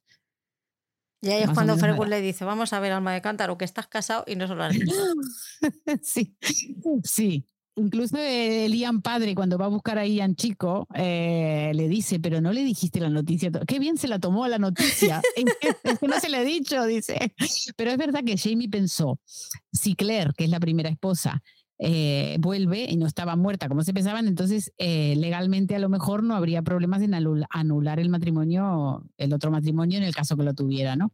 Así que... Eh, ya, si es pues que con, lo que con, lo que, no contaba es que a lo mejor la actual no le caía excesivamente bien a la antigua. el caso es que están sin casa y sin negocio y sin nada y tienen que volver a, a la Librock. Y Jenny no, cositas de la vida, pues como que no le sienta bien que Claire no esté muerta y no se haya puesto en contacto con ellos en 20 años. Pero es que, claro, las cartas entre, entre épocas, creo que el correo no funciona bien. No, claro. Y esa parte no se la puede decir, ¿no? Entonces, están todo el episodio las dos, eh, Claire intentando explicarle lo que puede de lo que ha pasado y Jenny no está nada convencida de, de, lo que le está contando. Al final hay un acercamiento porque Claire le cuenta todo lo que le puede contar. Pero claro, dice, sé que lo que me estás contando es verdad, pero también sé que me estás ocultando cosas. En todo esto vemos lo grandísima que es la familia de, de Jenny y de Ian ahora es enorme. Yo decía, pero este es hijo nuevo o es nieto, porque como ella también es tan joven, yo decía, pues será nieto, pero puede ser un hijo perfectamente. Así que yo ya me dejé llevar, digo, tú fluye. Tú cuando veas. No, no, cuestiones. Cuando veas aparecer un niño dices, pues a lo mejor es hijo o nieto, pero da igual, le, le cuidan. Mientras esté bien nutrido, oye, pues todo está bien. Y la hija, la sobrina de Jamie, Margaret, eh, como ve que su madre está calentita, dice, pues voy a llamar a la mujer, a mi tía, porque claro, está, aquí ha aparecido esta señora que mm, han llorado mis padres lo más grande por ella, han sufrido muchísimo y ahora viene aquí en plan de soy la dueña de la casa y mira, pues por aquí no paso. Pues voy a llamar a mi tía, que es la que se ha casado ahora con él. Y ahí aparece la tía, con las dos hijas, que parecían la madrastra y las hermanastras de la Cenicienta, no me jodas. Sí, qué, qué momento ese. estaban, estaban ahí los dos dándolo todo y le encuentra la otra y, hostia, qué bajón, ¿no? Que te baja todo ahí. Entran ahí, Dari diciendo, papá, papá, ay, madre mía, eh, claro, y Claire, pues, y cuando entra Liri, es que, qué, qué increíble esa escena, qué odio que tiene Liri por, por, por Claire, ¿verdad? Y cómo lo expresa súper bien. Y, la bruja, la bruja inglesa le dice con todo su odio, ahora es mi marido, le dice, se lo saca de, ahí de adentro, ¿no? pues sí, eh, eh, ese para mí es un, es una escenón, ese es un escenón fuertísimo, todas las escenas de Jenny también, porque Jenny en realidad, eh, lo que pasa es que ella es bastante durilla también, no, le da una oportunidad de que le expliquen tampoco mucho. Eh, es verdad que se cuestiona que por qué no me escribiste una carta, por qué, y eso también tenía razón, pero eh, también Claire tenía sus razones, se lo intenta explicar. Eh, eso, esa escena ahí está buenísima, pero fue, fue Jenny que, que mandó a buscar a Liri a ah, través de la hija. Mm. Sí, sí. Y, y, bueno, pero la escena previa, ¿no? A, bueno, no, la escena previa también es muy bonita antes de que lleguen las hijas de, las hijas entre comillas de Jamie, eh, porque le dice, le cuenta al final, Jamie le cuenta lo que fue a hacer aquella isla, que esa parte no la habíamos visto todavía en el otro capítulo, y, y con toda la esperanza de, encontrarla a ella, ¿no? Por lo que había dicho aquel hombre raro que hablaba en gaélico y en francés. Y, vio lo del tesoro Mackenzie, que lo encontró ahí, ahí cogió el zafiro, luego se lo entregó a John Gray. Entonces, claro, vamos como completando eh, huecos, ¿no? Aparecen las hijas, eh, las hijastras, o en ese momento eran las hijas, porque le decían papá. De, de, Jamie y claro, y, y, ahí se, se, termina de saber que estaba casado con Liri. Y entonces Claire no lo puede soportar a esto, con toda la razón del mundo, porque claro, es la que lo intentó matar y no lo puede entender. Y listo, le dice, eh, aquí mm, no hay arreglo, me voy, me tendría que haber quedado en mi casa, tranquila. Eh, es una escena buena, él le explica por qué no le dijo, por supuesto, porque era un cobarde, está, eh, porque por eso cuando la vio en Alexander Malcolm en el capítulo este, le decía, encontrarte para perderte. Eh, eh, y ella le dice, pero es que no me vas a perder, pero claro, es que él sabía que ella iba a reaccionar así y por lo tanto no le dijo. Y dijo, bueno, venga, aquí primero yo me saco las ganas. Me lo llevo puesto. exacto, eso que me llevo, ahí está. Y después, eh, claro, viene Jenny en ese momento de pasión en donde ya la convenció que solamente la ama a ella, no sé qué, no sé cuándo, y boom, yo le llamé Jenny, Jenny Interruptus porque realmente estuvo ahí, justito entró, en lo mejor, y, bueno, y viene aquella explicación de, Claire, y bueno, Claire se quiere ir, Claire se quiere ir porque no, no soporta estar ahí. Esa, entonces ahí, en esa escena, en donde en la entrada de Lallybrook, en donde Jamie está parado, ahí donde ella lo había visto hace tiempo, recordándolo, y le dice, el único amor que conocí fue contigo, eh, eh, bueno, ese, ese, ese lugar, es, eh, por eso cuando yo fui a la libro que abrazaba, ese, me, abrazaba yo a las paredes de ese, de campo. Em, entonces viene Liri y fue sin querer, ella no le quería disparar a Jamie, le quería matar a ella, obviamente. y bueno, pues después un poco Jenny, si seguimos la línea de Jenny, se siente un poco culpable porque fue ella que la mandó llamar y provocó toda esta reacción. Por eso baja un poco cuatro cambios y le dice, yo te quise como una hermana, lo que pasa es que ahora no sé si voy a poder confiar otra vez en, en, vos. Y bueno, las dos eh, un poco se, se, se, se sinceran, ¿no? Las dos sí se acercan bastante. Y después está toda la parte de que, de que a Jamie le explica por qué se casó con Liri. porque esa también. Ahí también vemos cómo Ian está cerca de Claire, lo, la ayuda a, operarlo, a Jamie le da whisky, le, le, la atiende, le dice tía todo el tiempo y ella le dice, tú eres la única que me llama así en esta familia. Entonces yo creo que aquí vemos que la libro que al final no es el lugar de Jamie Claire, ¿verdad? Porque ellos no se sienten ya como en casa ahí. Ahí pasaron muchas cosas y ya no, ellos no pertenecen allí. Por más que nos duela, porque mi tendencia es que la libro que es Jamie, es Claire y ahí deberían estar y ser felices y tener sus hijos y sus nietos, pero no, ellos son excepcionales. Y aquí vemos ya la semilla de lo que viene siendo o lo que ha sido hasta hace unos años un divorcio. Es el marido quiere dejar a la mujer porque quiere estar con otra señora y ella dice, muy bien, pero te voy a sangrar, hijo de puta. Ahí está. Vamos, que esto hasta los años, hasta mediados de la, de la primera década del 2000, esto era así. Ahora las cosas han cambiado y ya parece que, que, toman otro derrotero, pero yo esto lo recuerdo ya de mayor. El caso es que mmm, Liri, o sea, a Jamie le dicen al estar casado dos veces y al haber aparecido su primera esposa, el segundo matrimonio está invalidado. Pero Liri no quiere soltar a la presa tan fácilmente y le, ofrecen dinero. Ella pide una cantidad exorbitante para la época y cuando están hablando con la, está hablando con la familia diciendo, mira lo que me ha pedido, la única idea que se les ocurre es ir a por el tesoro francés y dárselo a Liri para que se calle y se quede contenta ya y les deje en paz. Y como este hombre tiene el brazo jodido, pues le dice, se ofrece Ian para ir a por él porque él es muy buen nadador, pero esta vez con el consentimiento de sus padres, que yo cuando se le llevaron los piratas dije, la madre que le parió, madre mía Jenny, madre mía Jenny, yo no quiero, yo no quiero ser Claire y Jamie en este momento. Porque de hecho no se lo, no se lo dicen. No se lo dicen. Cuando se entere Jenny, madre mía. Chicos, listo. Y bueno, por lo menos ese tiempo que hemos ganado de tranquilidad. Pues el caso es que el, chaval va y cuando va a volver con el tesoro, que están todos felices y contentos, pues se le llevan los, los piratas.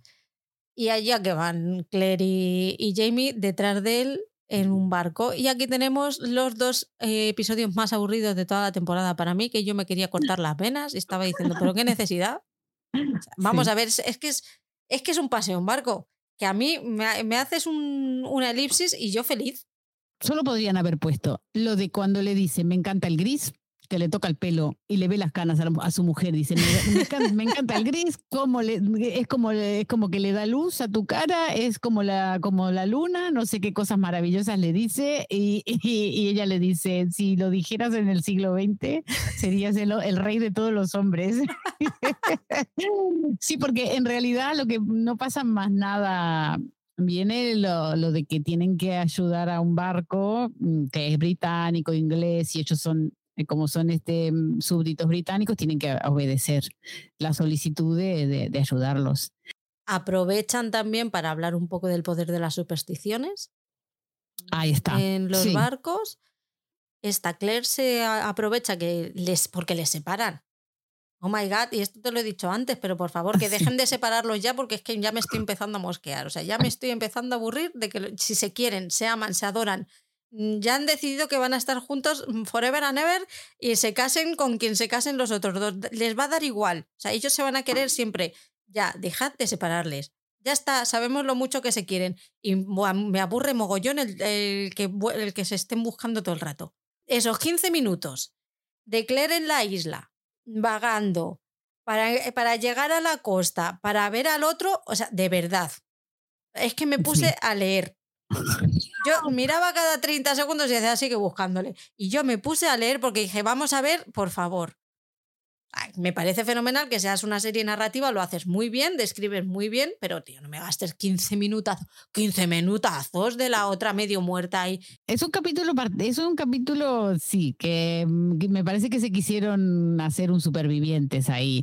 Eh, claro, querían mostrar un poco lo que eran las islas salvajes de por allí, pero claro, ¿a quién le importa? O sea, a nadie, aquí queremos seguir avanzando. Así que es verdad que hay, aquí hay tres capítulos que es cuando ellos están separados, todo lo que pasa en los barcos, eh, cómo al final Claire descubre, eh, lo más importante de estos tres capítulos es que Claire descubre que, a Jamie lo están buscando y cuando llegue a Jamaica hay una orden de captura, punto. después, como ella la ayuda a la señora esta de las cabras del barco a saltar. Eso es un poco así como, mira, ella sigue siendo aventurera, es verdad. Claire es, Claire es valiente y por su marido hace todo, como saltar en el Caribe a donde sea. Y sobrevivir todo esto. Bueno, esa pareja que, lo, que la encuentran, le parece que lo encuentra el perro, de, entonces eh, ellos la, ayudan, la, ayudan con la ropa, la ayudan con las heridas de las hormigas. Y ahí viene lo, de, lo, del, lo del cierre. el, la cremallera. La cremallera, exactamente. Que te gustó tanto. Ay, es que me encantó. Cuando ve el vestido, la, lava el vestido y, y, ve la cremallera, porque hasta entonces esa señora no tenía nada en contra de Claire. No. Pero ella le ve la, la, cremallera y ya no, ya dijo, esta, esta, no es de fiar. A mí esta no, a mí esta no me gusta para mi yerno. Mm, mm. y quiere sacársela de vamos encima. A intentar, sí. vamos a intentar quitárnosla de encima. Que aquí es donde él le habla de Amanda Way y casa a Fergus y a Marsali, que no, eh, hemos hablado, no hemos hablado de esa relación. No hemos hablado, no. Que yo no me fío de esa chica, por mucho que ahora le ponga ojitos a Claire porque le ha ayudado a, decidir, a evitar tener, quedarse embarazada, pero mm, es hija, es hija de su madre. Eh, sí, eh, la, la, Marsali es un personaje muy especial ah, y ella desde el principio le habla mal, la trata mal, eh, pero, pero es muy inteligente, es muy manipuladora. Cuando le dice a Jamie, me voy a, ir como sea con, con Fergus, lo quieras o no, si no voy a decir que me ha costado con él, así. Entonces, bueno, me encanta toda esa manipulación que le hacen a, a Jamie eh, y, también me hacía mm, es, esto de lo mal que se siente Jamie en los barcos. Tienen esa enfermedad que se llama mm. seasick, que no, no pueden, bueno, se marean mucho. Y me hizo mucha gracia cuando al final era, era Willoughby, el señor este chino, que le, que le hacía acupuntura. y, eh, y, lo hacía escondida para que Claire no se ofenda, porque la otra Claire con los test no, no llegaba a ningún puerto. ¿eh? Esto, no había manera. No había manera. Y claro, y en el casamiento de Marsali y Fergus es, eh, es emocionante porque él al final lo reconoce como hijo, ¿no? Le dice, el apellido es Fraser. Entonces, al fin, Fergus, que había sido un huérfano que ellos habían rescatado, que nunca tuvo un padre y una madre, eh, al final tiene apellido. Y eso es súper súper lindo. A mí me gustó mucho. Este, es lo que más me gustó del capítulo, ese es la boda, la verdad. Y y bueno, y después tenemos el momento sopa de tortuga, que no sé si lo detectaste, que es que le están dando sopa de tortuga a Claire y parece que la sopa de tortuga es un poco mm, esto que te pone un poco cachonda, que no me sale el nombre. Sí, es lo que dices. afrodisíaca. Y bueno, eh, nada, el momento distensión de cómo él al final no se anima a pincharle la penicilina. Bueno, eso está un poco divertido. Eso es lo mejor lindo, es lo más lindo del capítulo. Y, y bueno, sí que es verdad que ese sopa de tortuga dio para muchos memes y hashtags. Eh. y él cierra la puerta, tranca la puerta, él cierra la puerta también. Pero bueno, otro momento Jamie, Jamie Claire, eh, apasionado. Llegan a Jamaica, Claire ha podido avisar a, Jamie de que le están buscando por el asesinato del hombre este. Eh, cuando llegan ahí es todo esperpento porque están en, todo el auge de, ah, la esclavitud y eso es algo que Claire lo lleva fatal, no, no soporta ver ese maltrato a, a las personas. Se le va la olla, se le va el pancho e intenta evitar que vendan a uno que le vendan o que le peguen, no me acuerdo. Bueno, todo. Sí, Estaba, eh, le estaban haciendo el pack. Y al final termina comprándole para poder darle la, libertad, pero antes le utilizan para poder eh, conseguir información sobre dónde está Ian, porque entre los esclavos pues ahí hay información. Ellos piensan que a Ian le tienen también eh, retenido y más cerca de los esclavos que de los hombres que ellos consideran hombres. Me encanta que Jamie pregunte a Claire cuándo acaba la esclavitud. Sí. El, el detalle. Y se dan cuenta de que para descubrir algo tienen que ir a la cena que va a dar esa noche el gobernador. En la cola, mm, para saludarle. Y... Oh my god, ¿quién es el gobernador? Es que tiene una carrera meteórica este chaval. Se lo merece. Se lo merece, pero aquí tenemos a John Gray, que ahora es el gobernador de Jamaica. A todo esto ya se nos está entremezclando. Bueno, vamos a terminar con John Gray. Vale. Y luego ya vamos a la otra, a la pelirroja. o a la otra villana. Con John Gray, pues es que el pobrecito mío pone unos ojitos de cordero de ya cada vez que le ve. Le tiembla todo, pobrecito. que, me da ganas de cogerla así, abrazarle y decir, ya está, va a pasar. va a pasar. Tú tranquilo.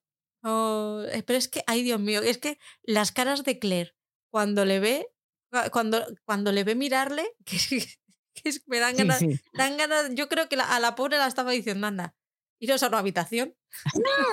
Sacaron las ganas. y luego ya seguimos hablando, porque es que, qué angustia, por favor, pobrecito mío, ¿cómo le quiere? Sí, lo adora. Ahí le cuentan a Claire un poco su, lo poco que no le había contado Jamie, porque claro, se queda flipado cuando dice, le has contado todo y dices, sí, aquí es, mi mujer, la quiero. Ahí está. Le pregunta por Willy y le enseña, ve que se ha puesto el zafiro, el zafiro que lo regaló, se lo ha, lo lleva siempre puesto para recordarle, ay, es que pobrecito mío, es que me da una ternurita. sí, sí. Ay, que es que me le quiero comer. Es como. Es que no hay Es que claro, es que el, pobrecito mío está enamorado en imposible. Es que qué penita me da. Eh, sí, es un amor imposible, sí. Qué lástima. Él tuvo un gran amor que se murió en Culloden. Eso mm. lo cuenta, lo cuenta cuando lo conocen. Pero claro, él, Es que el segundo tampoco le ha salido mucho mejor. No. Dice, bueno, el muerto pues está muerto, pues ya está, pero es que a este se le va encontrando encima a lo largo de los años. Y lo tiene que ir salvando, además. Dice, nos hemos salvado eh, mutuamente tantas veces que ya perdido la cuenta. No, tú le has salvado una, el otro te está salvando el culo y creo que te vas a salvar el culo muchas veces más. Jodido, no tengas, no tengas cara, Jamie. Que te estás aprovechando. Y todos lo sabemos. Sí, sí, sí. El caso es que, otra vez más, mm, por cosas que vamos a contar más tarde, Jamie se vuelve a meter otra vez en problemas, le detiene al final el capitán del barco porque le encuentra para llevársele por el asesinato del, barril. le pilla a John Gray y le dice, vamos a ver, calma y tranquilidad, que, mm, que te está metiendo con mi amorcito y yo por mi amorcito mato, ¿vale? Sí, sí, ahí despliega todo lo que él sabe, ¿no? Sí, sí, sí. Y ahí entiendes por qué ha llegado a ser gobernador. Sí, sí, tiene una altura increíble. Tú en el barco serás lo más grande, pero estás en tierra y aquí si no me traes pruebas y me traes órdenes de arresto y mierda, ¿qué me estás contando? Claro. Libertad para Jamie. y consigue que no le metan a la cárcel. Qué tensión, ¿no? Entre Claire y, John Gray hay mucha tensión. Eh, ahí, pues, hay mucho, mucho celos, porque claro, aparte, Claire lleva las de ganar porque él eh, tiene lo que el otro quiere, pero, pero, pero John Gray tiene a su hijo. Entonces, también es un motivo de, que Claire eh, esté celosa. a, mí me encantan esos dos. Eh, pero John Gray me parece un personaje espectacular. ¿Y lo hace tan bien? Muy bien, muy bien. Y qué, qué guapo que es, además, por Dios. Y, todo le, quedaría le quedaría mejor dejarse un poquitín de barba, ¿eh? Tienen cara como de muy niño. Sí, eso sí es verdad. Eh, pero creo que era como parte de, como parte de su, como es que era muy pulcro, ¿no? Él es como muy pulcro, todo tiene que ser perfecto, muy inglés, muy honorable, muy de alta alcurnia. Eh, pero sí, pero, pero utiliza esa posición para ayudar a sus amigos, aunque sean jacobitas rebeldes y, y todo lo que fue Jamie. Ay, el amor, todo lo puede. Y luego tenemos, cuando llegan a, a Jamaica, volvemos a ver otra vez a Ian. Ahí está. Que va a ver. ¿Con, quién está, Patrick? ¿Con quién está Ian? ¡Está con Gilly! Que está bañando sin sangre. Eso es que. Mm, tengo mis reparitos ahí, ¿eh? Con bañarse con sangre, dice que es de cabra, que no, que no se asuste. Da, igual, pero hay, hay, hay mucho germen y muchas cosas. Así que asco, madre mía. No, no, no. Imagínate que tiene un padrastro o algo. Que nosotras, que nosotras hemos vivido la, el posida, ¿sabes? O sea, vamos a ver. Sí, sí, no, estaba chalada totalmente la Gaylis, totalmente. Que a mí en mi cabeza solamente se me pasaban las posibles enfermedades que podía pillar esa mujer, que decía, vamos a ver, tía. Hepatitis B, C, VIH, eh, todas, ¿eh? hay muchas. Está fatal, se le ha ido a la olla completamente. Y llega la mujer y le dice, bueno, no pasa nada. Ella está convencida de que el zafiro lo tiene él y, tal. Se entera de que es la, el sobrino de, de Jamie. Y que su tía está por ahí también, que ya eso es un, un giro que ya no se esperaba. Y no sé qué iba a decir después de eso. Mm, pues, eh, ¿qué pasa aquí? Que, mm, bueno, por, en, la escena donde están Ian y Gaylis. ah, sí, que se le, quiere follar porque piensa que es, eh, virgen. Ahí está. Eso, pues, se quiere. Ella tenía como. Eh, era como muy extravagante tenía gustos extravagantes y le gustaba los vírgenes. Entonces, eh, porque le daba como esa, dice que sentía como una energía especial de un virgen, no sé, cosas de ricos. Eh, que se bañan en sangre. Y, y bueno, pues eh, entonces Ian le dicen, pues yo no soy virgen, no te voy a servir para eso. pues le da este, le pone algo, se ve que en el té, pobrecito el hambre que tiene ese niño, le da té con, con un bizcocho y, y claro, y le cuenta que, mm, que vino con su tío. No, que su tío, ¿cómo fue que le, es lo que le dice Ian ahí? Esto no me acuerdo bien. Mm, claro, ella quiere saber dónde está el zafiro, como tú habías dicho. Claro. Y mm, claro, eran tres zafiros, ¿vale? ella necesita tres zafiros y dos estaban en aquel ah, y que cree que lo tiene que cree que lo tiene Claire y le dice no Claire no lo tiene porque no Claire no, existe. Eh, lo tiene claro lo tiene Jamie. Claro. Y claro pasa que él no sabe él no sabe que se lo dio a, John Gray y claro, cuando le dice Shane Fraser de, de Brock Turak, no sé cuánto, él dice, ah, yo sé quién es este, dice la Gaylis, este, este lo tengo. Y, y bueno, después de, ahí lo que saca es eso, ¿no? De esa conversación. Sí, luego ya lo siguiente es que ya se encuentra Claire en, el, en la recepción. En la recepción, ¿no? Esta, claro. Claro, y tienen una conversación interesante ahí ellas dos, ¿no? Eh, eh, pero Gaylis está convencida de que Claire volvió para detenerla a ella. ¿No? Porque ella sigue pensando y paranoica en, que hay que poner un, eh, un rey escocés en la corona.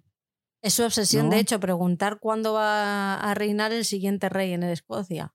Ahí está. Y, bueno, eh, ella em, pues utiliza todo su, su, dinero porque ella logró escaparse porque el Ducal Mackenzie al final, como no la quemaron porque estaba embarazada hasta que naciera el niño y después quemaron un cadáver que pusieron en, lugar de, de, su cuerpo. Entonces ahí es como ella, ella le cuenta a Claire cómo se escapó de, de, la, de la hoguera y que después se casó con un, como un, un dueño de plantaciones de azúcar y por eso estaba ahí en el Caribe. Y, y bueno, pero todo es como un poco raro, ¿no? Entre ellas dos hay como una tensión. Por un lado son amigas, fueron amigas, eh, y así se recuerdan. Ahí le dice, fuiste tú, ¿no? La que me quisiste avisar en la piedra cuando Kaylee cruzó. Bueno, pero todo sí, le habla de Briana, de que la conoció, le enseña la foto, ella se queda con la foto de Briana. Ahí está. Ahí es cuando ya la. Porque, ¿qué pasó? En esa lectura de, de fortuna que le hace la señora Campbell, Margaret Campbell, eh, ella necesitaba los tres zafiros. Al final se lo reconoce que lo tiene John Gray. Eh, lo junta los tres, porque era como que la vidente tenía que tener esos tres zafiros para poder saber cuándo iba a haber un, un rey escocés otra vez, ¿no? Y entonces eh, la profecía er, es un poco rara, ¿no? Porque dice, cuando dos veces 1200 lunas hayan pasado entre, las, em, entre la embestida de un hombre, eso me pareció rarísimo, y la maldición de una mujer, y cuando el brote haya perecido, solo entonces un, un escocés llevará una corona. Entonces, cuando ella sabía eso, la, la, la ¿no? Que, pero no tenía mucho sentido porque tenía que ser una persona que cumpliera 200 años. Y cuando Claire le muestra la foto de Brianna, le demuestra que ella viajó al futuro, que tuvo a su hija y no sé qué, se da cuenta que el, el bebé ese de 200 años es Brianna cuando cumpla dos, 200 años, es cuando eh, eh, va a subir un rey, hay que matarlo, porque dice, haya perecido ese bebé. Entonces, eh, ella tiene en la cabeza que tiene que viajar en el tiempo y, qué hacer, matar a Brianna. Eso es. No, no, eso que es el gran cometido de Gaylis. O sea, ella sigue totalmente paranoica eh, em, y utiliza todos sus recursos para, para conseguir su, su, gran objetivo. Pero está cada vez peor la señora, de verdad. Y como ella sigue encabezonada en que necesita matar a alguien, hacer un sacrificio para poder pasar al otro lado, se lleva a Ian a Amanda Way. Ahí está con la foto de Brianna, porque claro, ella tiene que ir al futuro a matar a la chavala para que haya otro rey en Escocia. Entre esas, eh, Claire le cuenta a Jamie lo que, lo que ha pasado, van corriendo a buscarla, se encuentran a Willoughby que se ha enamorado de Margaret. Esa, esa historia me parece fenomenal, me flipa. Al final eh, consiguen eh, llegar a Amanda Way porque se encuentran en un fiestote de la hostia. Y justo cuando estaba por hacer el sacrificio ya Gillis. Eh, empiezan a luchar Claire y ella y el grandullón con Jamie.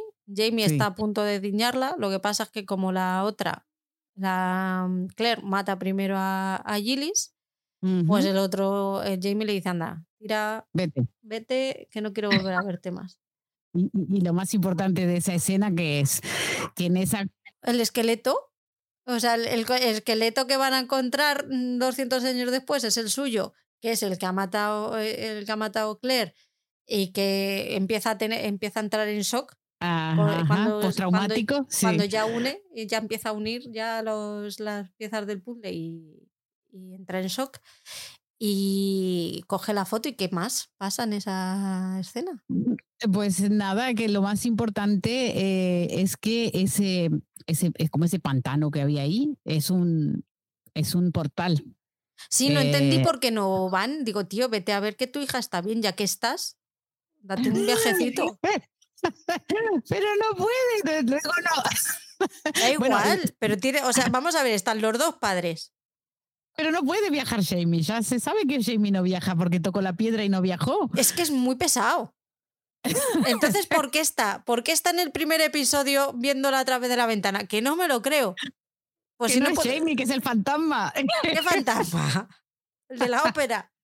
Es el fantasma de la ópera. Eh, entonces, lo importante es que, a ver, estamos en Jamaica y hay un portal que atraviesas el tiempo. Por lo tanto, no son solo las piedras en Escocia hay otros portales en la Tierra en donde se consigue lo mismo. La Gaylis lo sabía y entonces había planeado todo esto de recuperar el zafiro, no sé cuánto, y todavía estaba por saber quién era el bebé de dos. O sea, la, la visión no la tuvo hasta, hasta que la señora Margaret no, no, le, no le dijera. Y, todo le vino al pie de la letra, tener a Claire ahí, mm, corroborar que Brianna es la hija de 200 años, es el bebé de 200 años y, sobre todo eso, nos tenemos que quedar con que en la Tierra hay más portales en el tiempo y no tiene por qué ser una piedra, en este caso no era una piedra. Pero tú imagínate el movidote, porque claro, supongo que llegarás al portal a 200 años después en Jamaica, cógete un avión, Mira, yo, yo solamente por no tener mm, que, hacer toda la movida para llegar a Escocia, yo la dejo viva. A, a Brianna. le den por culo al rey de Escocia. No jodas, anda, que pesadilla. Y otra cosa es que cuando em, la mujer está, ¿cómo se llama? Ah, Margaret. Margaret. Cuando Margaret se encuentra a Jamie y a Claire juntos, Sí, ahí está. Les habla del pájaro y el conejo, el pájaro que ella veía en la ventana de, de su casa de Boston y el conejo de Culloden, que eran ellos eh, eh, comunicándose entre sí a través de las épocas. Qué fuerte. Eh, que, a ver, ¿a ti te gustó qué ese detalle? A mí sí. a mí pero también. claro, a mí, un, mensaje que no llega, pues como que me parece un poco de, bueno, pero está, muy bien, pero no se han enterado, ¿sabes? O sea, se están enterando ahora que se lo estás contando tú, pero en realidad... Al final Margaret sirvió para eso también, pero, pero también em, eh, en el momento Margaret le habla con la voz de Brianna, no sé si eso te diste cuenta, y le dice, eres tú, te he visto en mis sueños, eres mi padre. O sea que no sé si es como que a través de esta mujer que tiene esta capacidad especial, em, no sé, puedes como conocer a personas que tengan que ver contigo mm, en otro tiempo. Eh, a mí eh, este, eh, eso lo sorprende mucho a, Jamie, ¿no? Porque realmente, aparte, em, no sé la versión en español cómo lo hicieron, pero la versión en inglés cambia de, de voz. Sí, sí, sí. Y, y, habla, ah, vale, y habla Briana.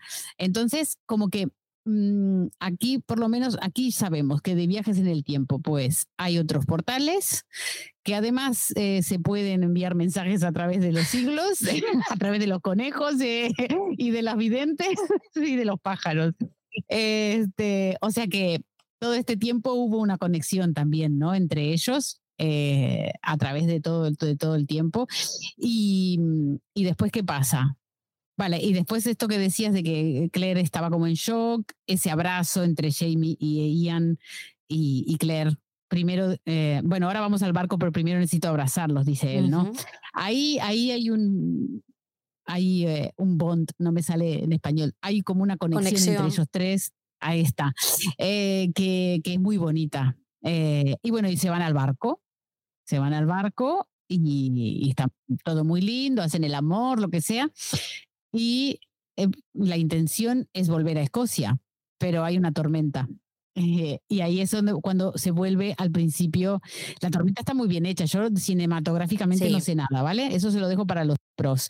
Pero esa tormenta perfecta, ¿no? Esa ola gigante que los arrasa y ese momento, ¿no? En, en, el que Claire está totalmente ya en otro mundo, pacífica, eso como describe ella que se siente liviana de no siente odio, no siente nada, está tranquila, está en paz. Este, ojalá la muerte sea así, ¿no? A mí, sí, a mí ese momento a mí me emocionó mucho. Yo, em, porque no sé, me, transmite como una, bueno, mira, si ahí tenía que terminarse, eh, que ella se vaya tranquila, eh, me, me, conforta. Y, y, también es ahí, ahí Jamie Fraser haciéndolo todo. Hasta sabe nadar, sabe salvar a, la, a su mujer, de, todo, todo. ¿Cómo le da aire con su beso? Bueno, la rescata. Esto es, eso para mí es precioso. Será increíble, pero es precioso. pero como final de temporada, además, eh, ese momento a mí me pareció eh, ideal, bastante ideal. No sé si quieres agregar algo más para terminar el capítulo, porque después lo que pasa es que ellos llegan a tierra firme. Se piensan que perdieron a todos, que el barco se hundió y que, claro, eh, ahí estaba su familia. Ahí estaba Fergus, que era su hijo adoptado. Ian, que es su hijo mm, adoptado y de sangre. Eh, Marsali, que era su hijastra. Eh, los amigos de Culloden, que van con él a todos lados. Eh, o sea, su familia en ese momento es muy triste ese momento, ¿no? Parece que Claire está muerta, pero consigue despertar. Se encuentra la, la, niña, vuelve con sus padres. Él les pregunta dónde están y le dice que en, en Georgia. Ahí está. Así que están en América y con eso nos, con eso nos hemos quedado. Hasta ahí nos hemos quedado. Claro, América no deja de ser el país donde nació Briana y fue criada como americana y todo. Entonces, para ellos también yo creo que es emocionante porque estar allí, porque tiene ese significado, ¿no? Es el país donde, donde nació su hija y donde vive su hija, pero solo que 200 años después, ¿no? Y, y bueno, a mí me, me, encanta, me encantó ese final. A mí me encantó ese final de, bueno, bien a Hollander, o sea, ellos otra vez perdieron absolutamente todo están en un lugar desconocido que no saben ni cómo diablos van a salir de ahí. Y, la buena noticia es que no murieron en el barco nadie, hay supervivientes. y, nada, ahora, eh, pero, pero a mí me encantó ese final, me encantó mucho, me emocionó muchísimo. Obviamente no me gusta, o sea, mi final preferido, yo ya lo dije, es la segunda temporada, pero, pero este final a mí me emocionó, mucho tanto que quise saber. Y aquí sí fue cuando dije, me compro los libros. Y empecé, eh, y empecé a leer desde el cuarto porque yo quería saber a continuación y tal cual, ¿eh? el cuarto libro empieza donde termina la serie, o sea que el que quiera lanzarse, no creo que lo hagan, pero el que quiera lanzarse a leer los libros, eh, verán que hay muchísimas coincidencias que prácticamente son idénticos. Eh, así que nada, es un final de temporada, un capítulo largo también, y que pasan muchísimas cosas, donde resolvemos ya a Gaylis. Gaylis murió, ya sabemos cómo, sabemos que no se había muerto en la hoguera. Eh, eh, Estaba de parranda. sí. este, sabemos que hay otros portales en la Tierra. Eh, ahora lo que nos queda saber es si hay otros viajeros en el tiempo. O si son solo, o si es solo Claire. Y, si esto, ¿por qué sucede? ¿No? Lo de poder viajar en el tiempo. A ver, a ver qué pasa. A ver, para mí, yo te digo, mis personajes preferidos de esta temporada son, eh, además de Jamie Claire, que eso es indiscutible, es Lord John y Ian Ian, o sea, el joven Ian. Para mí, eh, eh, esos dos es que los amo. Ian es súper gracioso. cuando está ahí en la libro peleándose con la hermana, diciendo esto no es trabajo para mí, él, él tiene otras pretensiones en la vida. Eso a mí me encanta de él. Y, bueno, y yo creo que al final la pregunta de esta temporada es si Lallybrook realmente es la casa de los Fraser. ¿Volveremos a ver Lallybrook? Eh, sí. sí. Volveremos, volveremos a Lallybrook alguna vez, sí. Me tranquiliza. ¿Te tranquiliza? Sí, volveremos a ver la libro, claro que sí. Y con y, eh, inesperado, ¿eh? es totalmente inesperado lo que te vas, lo que te espera. Sí. Pues nada, vamos a ver, a empezar la cuarta ya. Bueno. Qué fuerte. Yo ya, sí, qué fuerte. Cuatro temporadas, de, bueno, vamos tres, tres completas de Outlander. todo. Yo los felicito porque ver a Outlander todo de corrido eh, puede llegar a ser mm, complicado, pero, pero bueno, a mí me encanta. Yo estoy encantada eh, de volver a revisionarlo ayuda mucho tenerte porque claro, hay muchos detalles que se quedan en el tintero precisamente por eso, porque vas rápido, no sabes bien en qué te tienes que fijar. Claro. Entonces, el tener esta guía eh, ayuda mucho. Qué bien, qué alegría. Nos vemos en dos semanitas. Vale, aquí estaremos. Vale. Y a vosotros escuchantes, muchísimas gracias por estar, muchísimas gracias por escribirnos y, dejarnos y decirnos cositas tan bonitas. Nos vemos dentro de nada. Chao, chao. Chao. Mary of soul, she sailed on a day over the sea to the sky. Billow and breeze, islands and seas, mountains of rain. sun.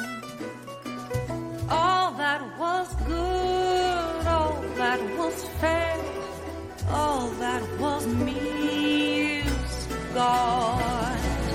Sing me a song.